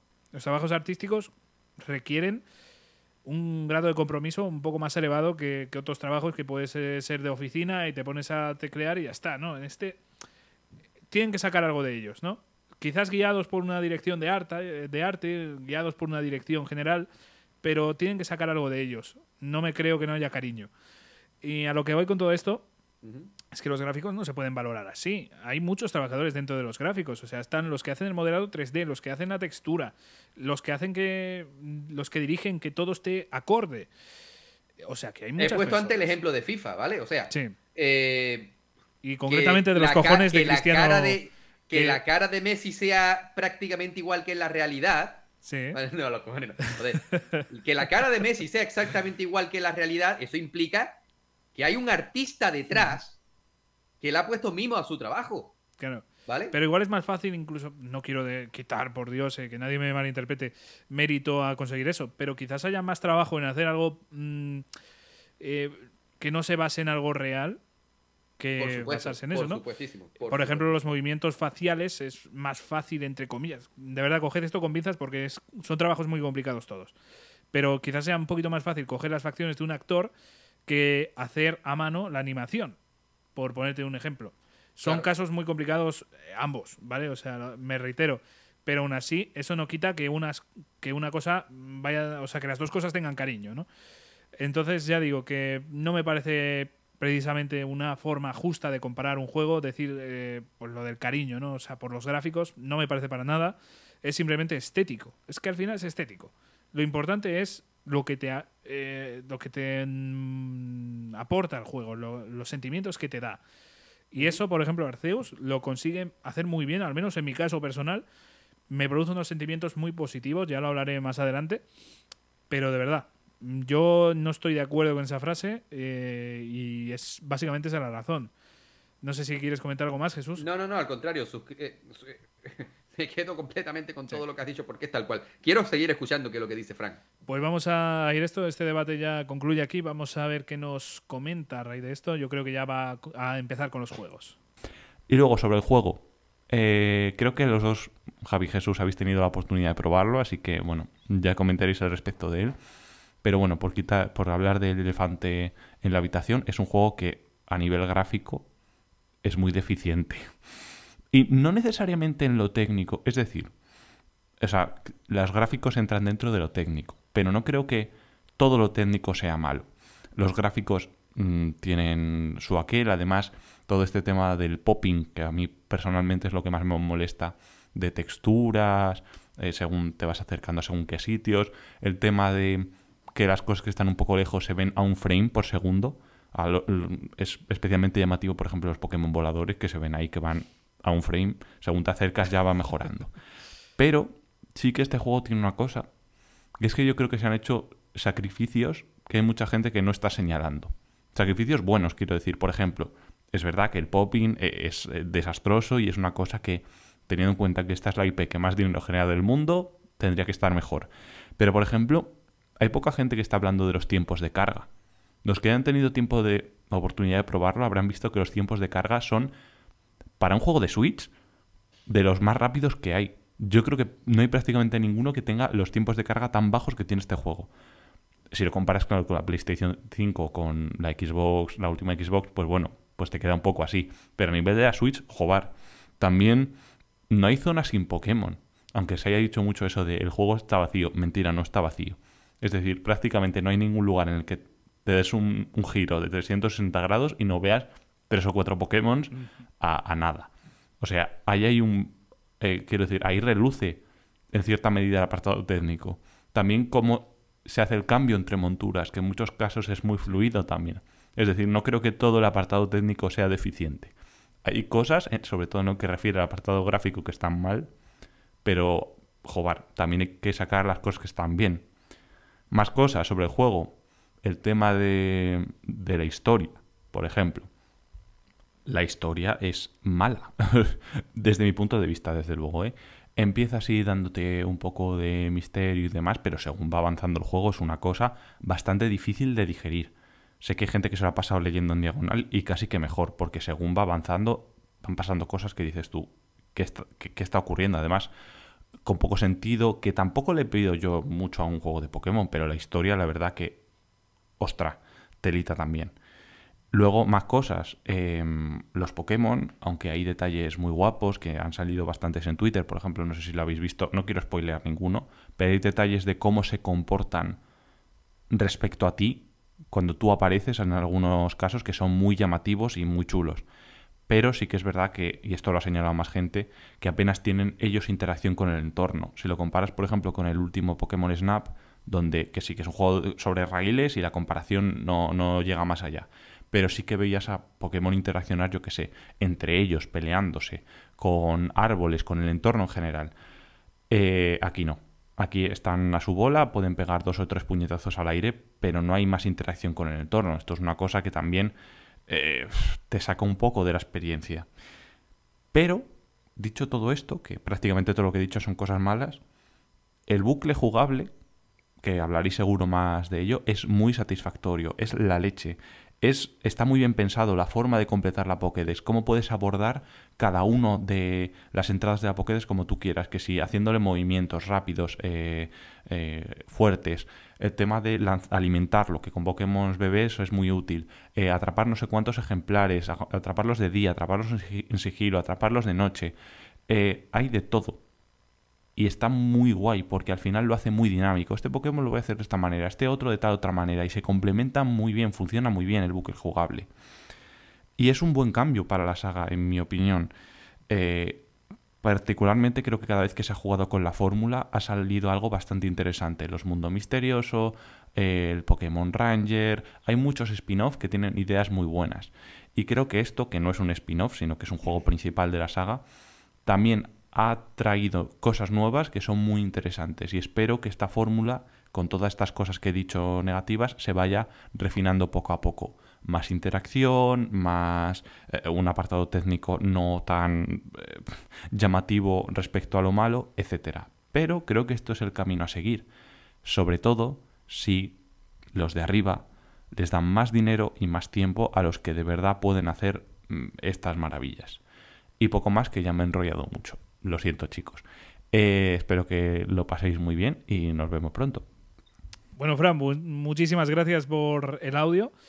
Y vamos a, ver qué respondemos al respecto de Qué esto. maravilla es escuchar a Fran sí, sí, sí, Qué, qué, maravilla. Otro que también me... Bueno, en general todos me hubiese gustado tenerlos aquí, ya te digo. Pero eh, Fran, que ya hemos colaborado muchas veces con él, pues... Eh, también le he echado mucho en falta hoy, la verdad. Pero lo dicho, muchísimas gracias. Es una pena que no hayas podido estar aquí, pero ya en otra ocasión seguro que, que sí que se puede. Y vamos a responder a, a estas cositas. Eh, a ver, gráficamente eh, yo no lo veo tan mal. O sea, es verdad, el popping, el que de repente veas los objetos... Voy a explicar un poquito técnicamente cómo, cómo se hace esto. Hay distintos modelos y distintas texturas dentro de, de los juegos. O sea, tú imagínate que yo hago un barco. Vamos a. O centrándonos en Pokémon, que yo hago eh, un Onix muy básico, muy low poly, con muy poquitos polígonos. Luego hago otro más detallado, con más polígonos, y le meto otra textura. Ocupa más, tiene que cargar más el juego.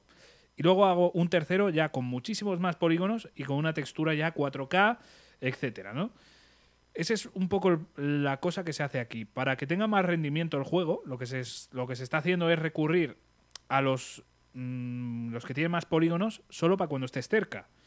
Y cuando haya mm, cuando estés más lejos, pues eh, muy pocos polígonos, porque además es que carga todo el entorno. Entonces, para ser un pequeño mundo abierto en, en zonas, aún así la zona te la carga entera, no vas a tener ningún tiempo de carga ni nada. Entonces, para que todo corra bien, para que todo funcione, lo que hacen es variar entre tener más definición y menos. Entonces, de repente se producen los pops. Te acercas mucho, pop. Aparece una montaña. Te acercas mucho a un Onix, pop. De repente tiene una textura de mierda, de repente... Claro, y es, lo que ya viene diciendo durante muchísimo tiempo Pringles, ¿no? Que cuando haces pop, ya no hay stop. Pero bueno, eh, eh, ¿qué pasa con esto? Que claro, que puede ser muy molesto. Eh, se ha ganado en rapidez, en rendimiento, porque se ha ganado este juego eh, a nivel de rendimiento es muy bueno. Es muy bueno. Es verdad que vemos ejemplos como The Witcher 3 en Switch, que es mucho mejor, pero este en rendimiento es muy bueno. Eh, a nivel calidad-precio, por así decirlo, este es muy bueno. entonces, a mí, pues mira, me molesta un poquito el pop, el popping, pero no tanto. No lo veo como una un defecto tan, tan grande como para echarle tanta mierda como se le está echando. No sé tú, Jesús, ¿qué opinas al respecto de esto? Yo nunca me he caracterizado por darle importancia a los gráficos y la verdad es que, a ver, no voy a romantizar el que el juego se vea mal, ¿vale? No lo voy a romantizar, ¿vale? Si se ve mal, se ve mal. Pero para mí no es algo, no es algo realmente importante. Es más, estoy con Frank en cuanto a que, bueno, es que todavía no voy tan lejos como para poder decir si la historia es buena o mala, ¿vale? Pero para mí la historia es el punto verdaderamente importante de un juego. Puedo, puedo, le puedo perdonar un juego la calidad gráfica, le puedo perdonar el sistema de control incluso. La historia para mí es lo más importante, ¿vale?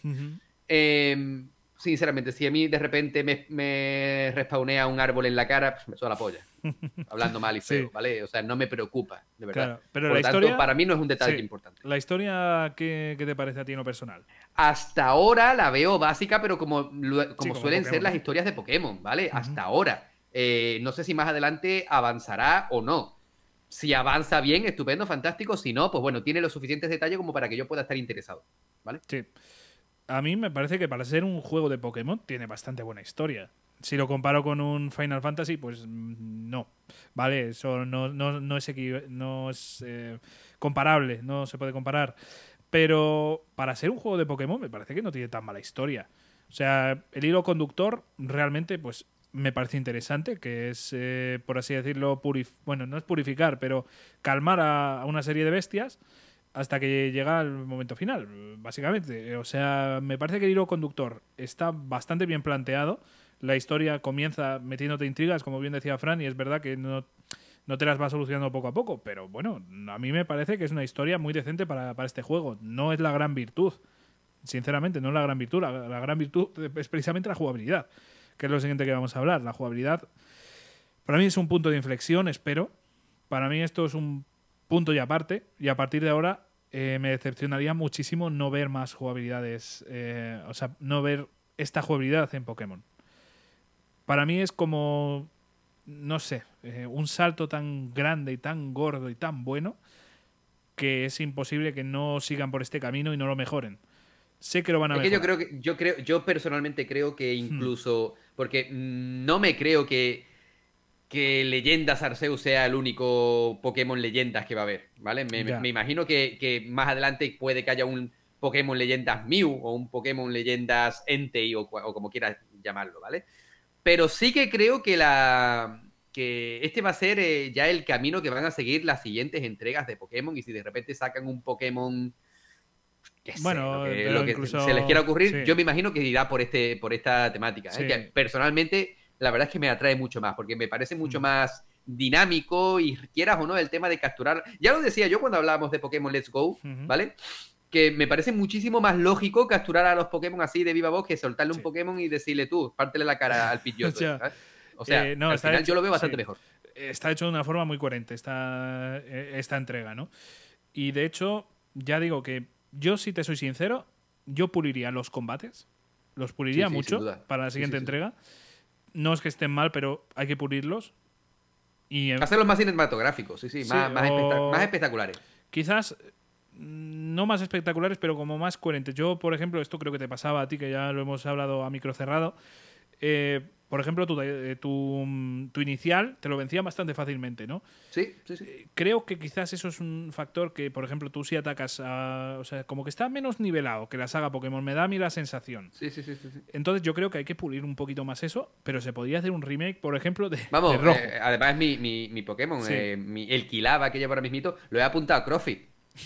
A ver si coge resistencia el tío. No, pero en serio, que yo, sinceramente, yo puliría eso para, la siguiente entrega y te haría un rojo, tío. Un rojo, un verde, un azul. Por hacerte un, amarillo, por llevarte la contraria. Un amarillo, perfectamente. Te lo compro. Eh, ¿Sabes? Yo centraría la saga principal, tal cual está planteada ahora mismo, de esa forma. Sinceramente, haciéndote, quizás lo de hacerte las Pokéballs no pegue tanto en la actualidad, pero algo se tienen que inventar porque tienen que llevar esto al contexto actual. Eh, bajo lo harán. Me da a mí la sensación de que lo harán. O sea, esto ha sido la, primera prueba, ha funcionado y seguro que vuelven a hacerlo. Pero para mí esto es un antes y un después. Y al igual que, por ejemplo, yo no veo para nada raro que me saquen un Zelda clásico nuevo. Pero de Pokémon, por ejemplo, lo veo ya inferior. Lo veo ya como un movimiento que, ya no va a tener la misma importancia, ¿no? Y yo creo que esto, por ejemplo, va a ser un punto y aparte, ya lo digo, y, vamos a ver más cosas así, sí o sí. Si no, pues me, me voy a enfadar. Pero bueno, eh, no sé si quieres comentar algo o ya pasamos. No, no, no, para nada, para nada. Yo simplemente que una pena no tener a, Fran aquí también en este programa porque Fran es tan parte de explorando videojuegos como tú y como yo. Así que un abrazo enorme y espero que, que podamos charlar un ratito más la próxima vez. Pues sí, un fuerte abrazo, Fran. Y vamos a pasar ahora mismo a comentar los juegos que estamos jugando tú y yo.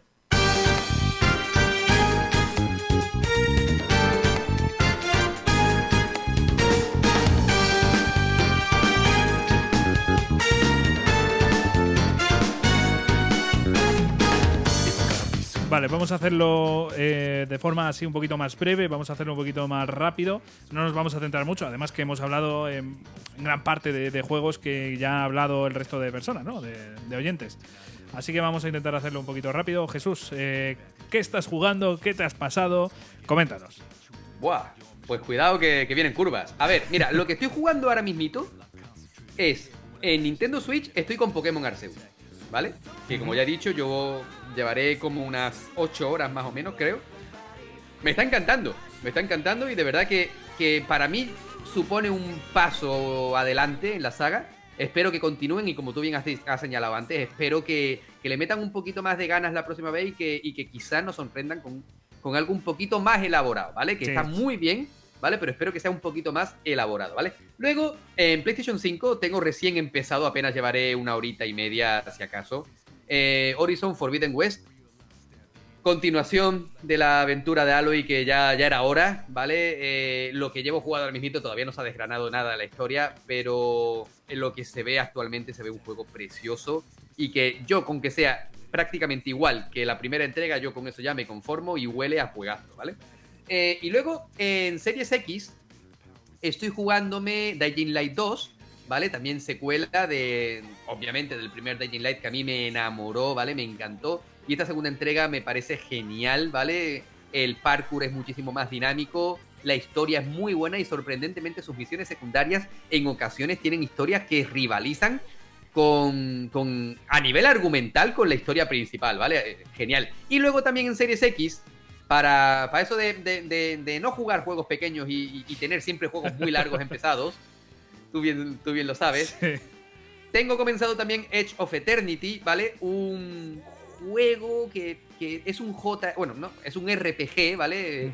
Eh, por turnos de origen francés, si no recuerdo mal. Está hecho por un estudio muy pequeñito, pero es una salvajada de juego. Yo creo que para, desde mi punto de vista, yo, cuando alguien me pregunta cómo, cómo le resumiría el juego, yo diría que es el resultado de un hijo entre la saga Final Fantasy y la saga Xenoblade, ¿vale? Es lo que yo intuyo, ¿vale? Tiene una historia que empieza a desgranarse poquito a poquito, pero que es muy bueno, que tiene ese, esos combates por turnos con cierto toque estratégico de ir moviéndote por, eh, por el escenario. Los enemigos también se mueven y son una panda de hijos de puta de los, de los interesantes, ¿vale? Muy buen juego, muy interesante. Lo tenéis disponible en Game Pass también y también lo tenéis en PlayStation 5 si lo queréis en formato físico, que el formato físico es solo exclusivo de las consolas de la familia PlayStation muy bueno, ¿vale? Y hasta aquí lo que estoy jugando ahora mismo, ¿vale? Ahora voy a pasar también a decir muy brevemente lo que, estoy lo que he jugado, eh, que ya tengo terminado que, en este año, ¿vale? Y no es poca cosa, ¿vale? Halo Infinite, del que ya ha hablado tanto Rubén como Dani, ¿vale? Un juego que me ha gustado mucho. Yo soy muy. Yo soy un gran amante de la saga Halo. Pero para mí, el 3 y Reach son mis favoritos. Este me ha gustado mucho, muchísimo. Pero a mí personalmente me ha sobrado el mundo abierto, ¿vale? A continuación, eh, la sorpresa de. La mayor sorpresa que yo me he llevado en los últimos meses, tú bien, tú bien ya me lo decías. Guardianes de la Galaxia, un juego que es que no he parado de reírme con este juego. Yo nunca pensé, y mira que llevo años jugando, nunca pensé que un juego me haría reír tanto, pero en plan a carcajadas, mientras me da un grandísimo juego de aventuras y acción, mientras me da unos personajes sensacionales, de verdad. Marvel Avengers. De verdad, es un auténtico juegazo. Cuidado, Avengers también tiene su, también tiene su cosita que a mí me gusta mucho. Pero este Guardianes de la Galaxia, yo creo que no tiene nada que pueda mejorar. Es sencillamente perfecto. Luego jugué también otro jueguito de estos cortitos, Javi, como tú también bien sabes, Mass Effect, la, en la Legendary Edition, el primer Mass Effect. Sí, que por suerte es el más corto de los tres, si no me equivoco. Sí, sí, sin duda, sin duda. Es brutal. Es un juego brutal me lié a hacer secundarias y me quedé solo. O sea, yo llegué al final del juego en plan, digo, mira, escúchame, eh, panda de payaso, eh, es que si quiero, a puñetazos con vosotros, ¿vale? Porque tenía Shepard y al equipo super OP, era exagerado. Juegazo, por cierto, ¿vale? Luego eh, me fui un poquito más tranquilito y me jugué Lake, que es un juego indie que, bueno, yo lo jugué a través de Game, de Game Pass, que si antes hablábamos de, de Death Stranding como ser un... de repartir paquetes, en Lake es que de hecho eres una repartidora de correos. sí, sí, o sea. o sea, que, ya rizando el rizo, ¿vale? Una aventura. No, no te voy a decir que sea una aventura gráfica, ¿vale? Pero sí que es una, una especie de Life is Strange, para que se me entienda, ¿vale? Muy conversacional, ¿vale? En el que literalmente vas repartiendo correo y paquetes en la furgoneta de correos en un pequeño pueblecito, mientras haces avanzar la historia a base de desarrollar las conversaciones con los distintos personajes que allí pululan, ¿vale? Luego avanzo a Resident Evil 0, que solo me lo jugué una vez en su día y lo he disfrutado como un enano y como la primera vez, como, porque lo jugué hace tantos años y solo una vez que no recordaba casi nada. Así que de verdad, juegazo porque me lo he pasado muy bien, salvo por el tema de que no haya baúles. Luego, una grata sorpresa que me he llevado, ¿vale? Lo tenía comprado de hacía unos mesecitos y lo he disfrutado muchísimo. The Sinking City, ¿vale? Un juego que es pretende ser terror e intriga, ¿vale? Eh, desde el punto de vista de un detective que llega a una ciudad inundada, atestada de monstruos. Pero lo que me parece súper interesante de este juego es que eh, las investigaciones que tienes que desarrollar no te las marca en el mapa, sino que te dice, eh, esto está en la calle tal y ahora tú tienes que buscarlo en el mapa o te dicen, está en una pequeña casa entre la calle tal y la calle tal y te tienes que ir hasta esa, dirección o irte al ayuntamiento a buscar datos que te den algo de información. Es una auténtica salvajada de juego, ¿vale? La calidad gráfica no es muy allá ni, ni el gameplay, ¿vale? Pero lo que es la historia es magnífico.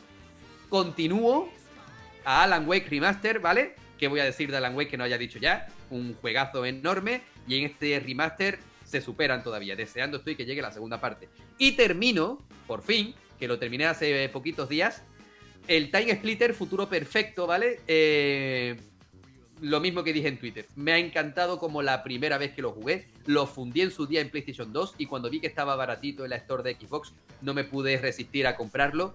Y de verdad que lo he disfrutado tanto, tanto, tanto. O puede que incluso más que la primera vez porque cuando lo jugué era pequeñito y actualmente pues le he pillado ciertos toquecitos, ciertos chistes que en su día cuando era pequeño no los entendí y ahora mismito he dicho, joder, qué hijos de puta. muy, muy buen juego. Sí, sí, eh, yo considero personalmente que tanto he jugado como estoy jugando calidad pura. Sí, sí, sí, sin duda. Y además te está cundiendo ahí el año, que todavía estamos. Eh... Ocho juegos en lo que llevamos de año, sí, Sí, que hoy día es 20 de febrero, lo estamos haciendo en directo el 20 de febrero. Y fíjate ya eh, todo lo que has jugado, todo lo que estás jugando ahora mismo, o sea que tela, ¿eh? O sea, está, cundiendo, está cundiendo ya el año.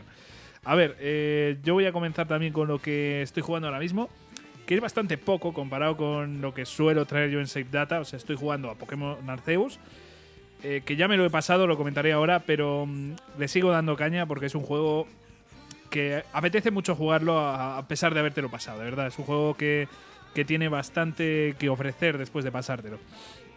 También estoy jugando a Shin Megami Tensei 5, aquí juegos de Switch potentes y JRPGs eh, bastante chulos, de verdad. O sea, ambos son la innovación, por así decirlo, del género. Son dos títulos buenísimos de para todo amante de, este tipo de juegos, porque además los dos son muy de coleccionista, ¿no? O sea, de coleccionar ya sea monstruos, Pokémon, demonios, eh, ángeles, o sea, no sé recomendadísimos los dos. El Shin Megami Tensei 5, por cierto, muchísimo más complicado, ¿vale? O sea, no, no, me, no quiero comparar dificultades porque entonces ya sería para, otro programa. Pero bueno, echadle un buen vistazo.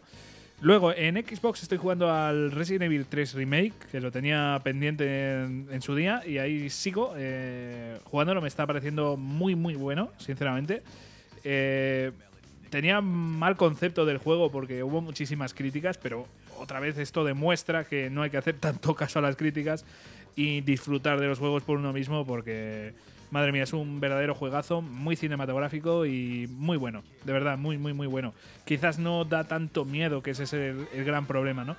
No da tanto miedo como Resident Evil 2 Remake, no da tanto miedo como Resident Evil 7 u 8, pero eh, un señor juegazo que merece muchísimo la pena, ¿eh? Y mm, eh, estoy jugando en PC, ya el último, al WoW. ¡Wow! o sea, ¡wow! Madre mía. Eh, si, ya digo que no, no, tengo tanto tiempo para jugar por culpa, yo creo que en parte de este juego, que lo jugué en su día, me encantó, pero esta partida que estoy echando ahora me está gustando muchísimo más, sinceramente. Eh, yo ya no sé ni cuándo lo jugué, pero ya hace bastantes años y jugué, yo creo que al Classic, ¿no? O sea, la versión un poquito más anticuada, pero yo estoy jugando a la versión más actual, más actualizada, y wow. Wow, solo puedo decir wow. Wow, wow. de verdad, buenísimo, buenísimo. Me está flipando y tenía ganas de meterme en un MMO y ahí, ahí estoy, de cabeza. Hubiera sido Final Fantasy XIV, hubiera sido Lost Ark, por ejemplo, que ahora mismo está muy de moda, pero fue wow. Así que nada. Y a ver, ¿qué me he pasado? Pues mm, ya había comentado que este año me había pasado el Borderlands 1. Pero bueno, no voy a hablar muchísimo de Borderlands, eh, simplemente decir que es un verdadero juegazo, un FPS bestial con toques y pues un poquito de, RPG, muy divertido, de verdad, muy muy muy bueno. Luego también me he pasado el Mass Effect 1, al igual que tú, lo hemos jugado a la vez, además mola porque estábamos ahí hablando, eh, comparando las partidas y tal, y, y moló muchísimo, la verdad. Luego también me he pasado el Unpacking, que ya hemos comentado, o sea, un saludo, Ricky, que sabemos que te gusta. sí, su juego favorito. Eh, pero de verdad, uno de los juegos que más me ha marcado, que más me ha gustado en los últimos años, eh, sobre todo en el panorama indie, ¿no? Buenísimo, lo recomiendo muchísimo y sobre todo para los que tenéis Game Pass, que lo tenéis ahí gratis, que es echar ahí pues unas cuantas horas y ya está. Merece mucho la pena echarle un buen vistazo. Luego, el Shadow of War, que me dio por ahí, otro juego cortito, ¿no? Eh, y me ha encantado, me ha gustado muchísimo Shadow War. Me, lo había jugado en su día, pero no lo jugué muchas horas. No sé si jugaría 5 horas más o menos o 10. Y me lo he acabado pasando y me ha gustado muchísimo. El final me, me ha dejado mal sabor de boca, no os voy a mentir. Pero en general he disfrutado mucho del juego. Me ha recordado un poco a esa sensación de Metal Gear OPS, no sé si a ti también, o de Peace Walker, de ir reclutando, de ir tal. Eso mola. A mí eso me mola mucho. Y termino ya con Pokémon Arceus, que es el juego más reciente que he acabado. Eh, insisto, tiene después de los créditos bastante que ofrecer y es posible que hable de ello en el próximo Save Data. Pero brutal. Brutal lo que estoy viviendo de, de Pokémon Arceus y hacía mucho que no sentía algo así por la saga Pokémon. Y bueno, Jesús, pues lo vamos a ir dejando por aquí, pero antes me gustaría mm, hablar de una cosa que va a pasar el mes que viene.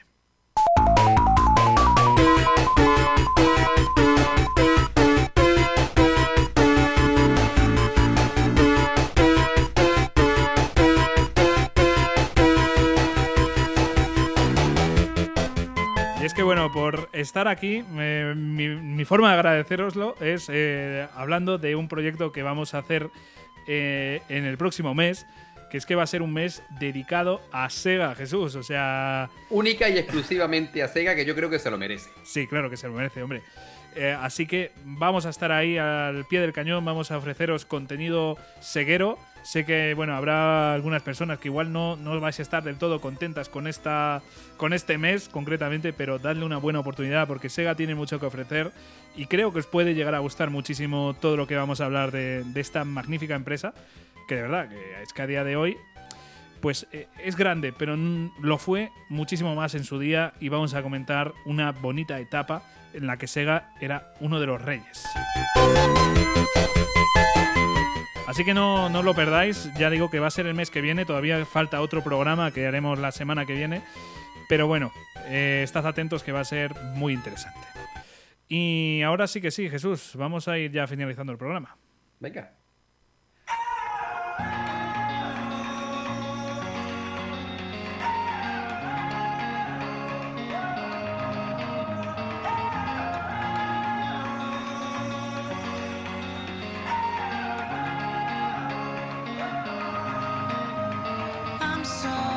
Bueno, pues aquí lo vamos dejando. Muchísimas gracias de verdad a todos los que habéis estado aquí, a todos los que habéis estado charlando con nosotros, a todos los que habéis estado en el chat, a todos los que nos habéis mandado un audio. De verdad, muchísimas gracias por hacer el esfuerzo de estar aquí, de, comentarnos, de hablar con nosotros, porque de verdad que nos hacéis muy felices. Ya sabéis que esta sección le tenemos muchísimo cariño y es precisamente gracias a vosotros. Es que es gracias a vosotros. Así que, de verdad, muchísimas gracias. Y nada, pues... Eh, a ti también, Jesús, muchísimas gracias por estar aquí a mi lado, que sin ti esto no sería lo mismo.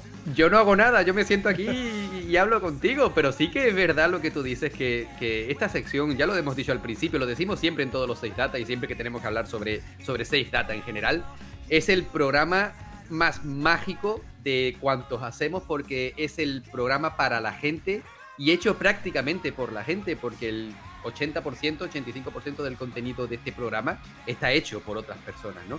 Y al final, mm, semanalmente hablamos nosotros, decimos chorradas o decimos algo medianamente interesante y otras personas nos escuchan. Y yo creo que es mágico poder escuchar a los que normalmente se encargan de oír, ¿no? Y también tengo que decir, tú y yo lo hemos dicho varias veces, tanto en privado como aquí, en, eh, delante del micro, yo estoy muy orgulloso de nuestra comunidad, porque es una comunidad que está completamente hermanada, ¿vale? Eh, una comunidad que los que saltan, porque hay otras personas que, no sabemos de ellos, pero, pero seguro que son magníficas personas también. Porque si nos escuchan a nosotros que estamos completamente en contra de las guerras de consolas, de las opiniones destructivas, del odio en general, tienes que ser buena persona si quieres escucharnos, porque nosotros estamos completamente en contra de todo aquello que te puede hacer fruncir el ceño y decir, no, tío, no estoy, no estoy contento con este tema, ¿vale? Así que estoy orgulloso y también estoy orgulloso de todas estas otras personas que están al otro lado interactuando con nosotros, ¿vale? Storm Shadow, Jorgengar, Ricky, Dani, Chris, Frank, Rubén, ¿vale? Eh, gente que, que dedican un poquito tiempo de sus ajetreadas vidas para hablar con nosotros, para saludar y para decir a qué, a qué han estado jugando, para compartir este ocio, este hobby. No nos olvidemos, los videojuegos es un hobby. También puede ser un estilo de vida. Pero si quieres que sea tu estilo de vida, llévalo de forma saludable. ¿Vale? Mm, poca gente vas a ver saliendo a hacer ciclismo los domingos por la mañana y peleándose con otros ciclistas porque llevan una marca distinta de bici, ¿no? O de ropa deportiva. Al final, si quieres estar en este ocio, si quieres disfrutar y viciar de lo lindo como hacemos nosotros, tienes que estar con una actitud positiva. Joder, no es tan difícil. No es tan difícil. Lo decimos siempre, en todos los programas. Explorando videojuegos es un programa de videojuegos, pero también es de positivismo, también es de intentar enseñar. No somos nadie, no somos profesores, nosotros al menos tú y yo, ¿vale? Por suerte tenemos al otro lado, al otro lado profesores que comparten nuestra opinión, pero por lo menos intentamos dentro de, lo que somos nosotros mismos inculcar lo que es el respeto ya no solamente hacia los videojuegos, hacia este, hacia este ocio, este hobby, sino también a las otras personas. De verdad, muchísimas gracias por estar ahí. Muchísimas gracias, Fran, Muchísimas gracias, Rubén. Muchísimas gracias, Dani. Muchísimas gracias a todos. Y sobre todo, Javi. Muchísimas gracias, sobre todo, por poder darme la oportunidad de compartir un rato tan bueno contigo, que eres uno de mis mejores amigos, y sobre todo, por poder disfrutar de una forma tan sana el hablar de videojuegos, que se está, se está acabando eso, parece ser. Lo que eran las charlas en el patio de recreo, parece que se está acabando.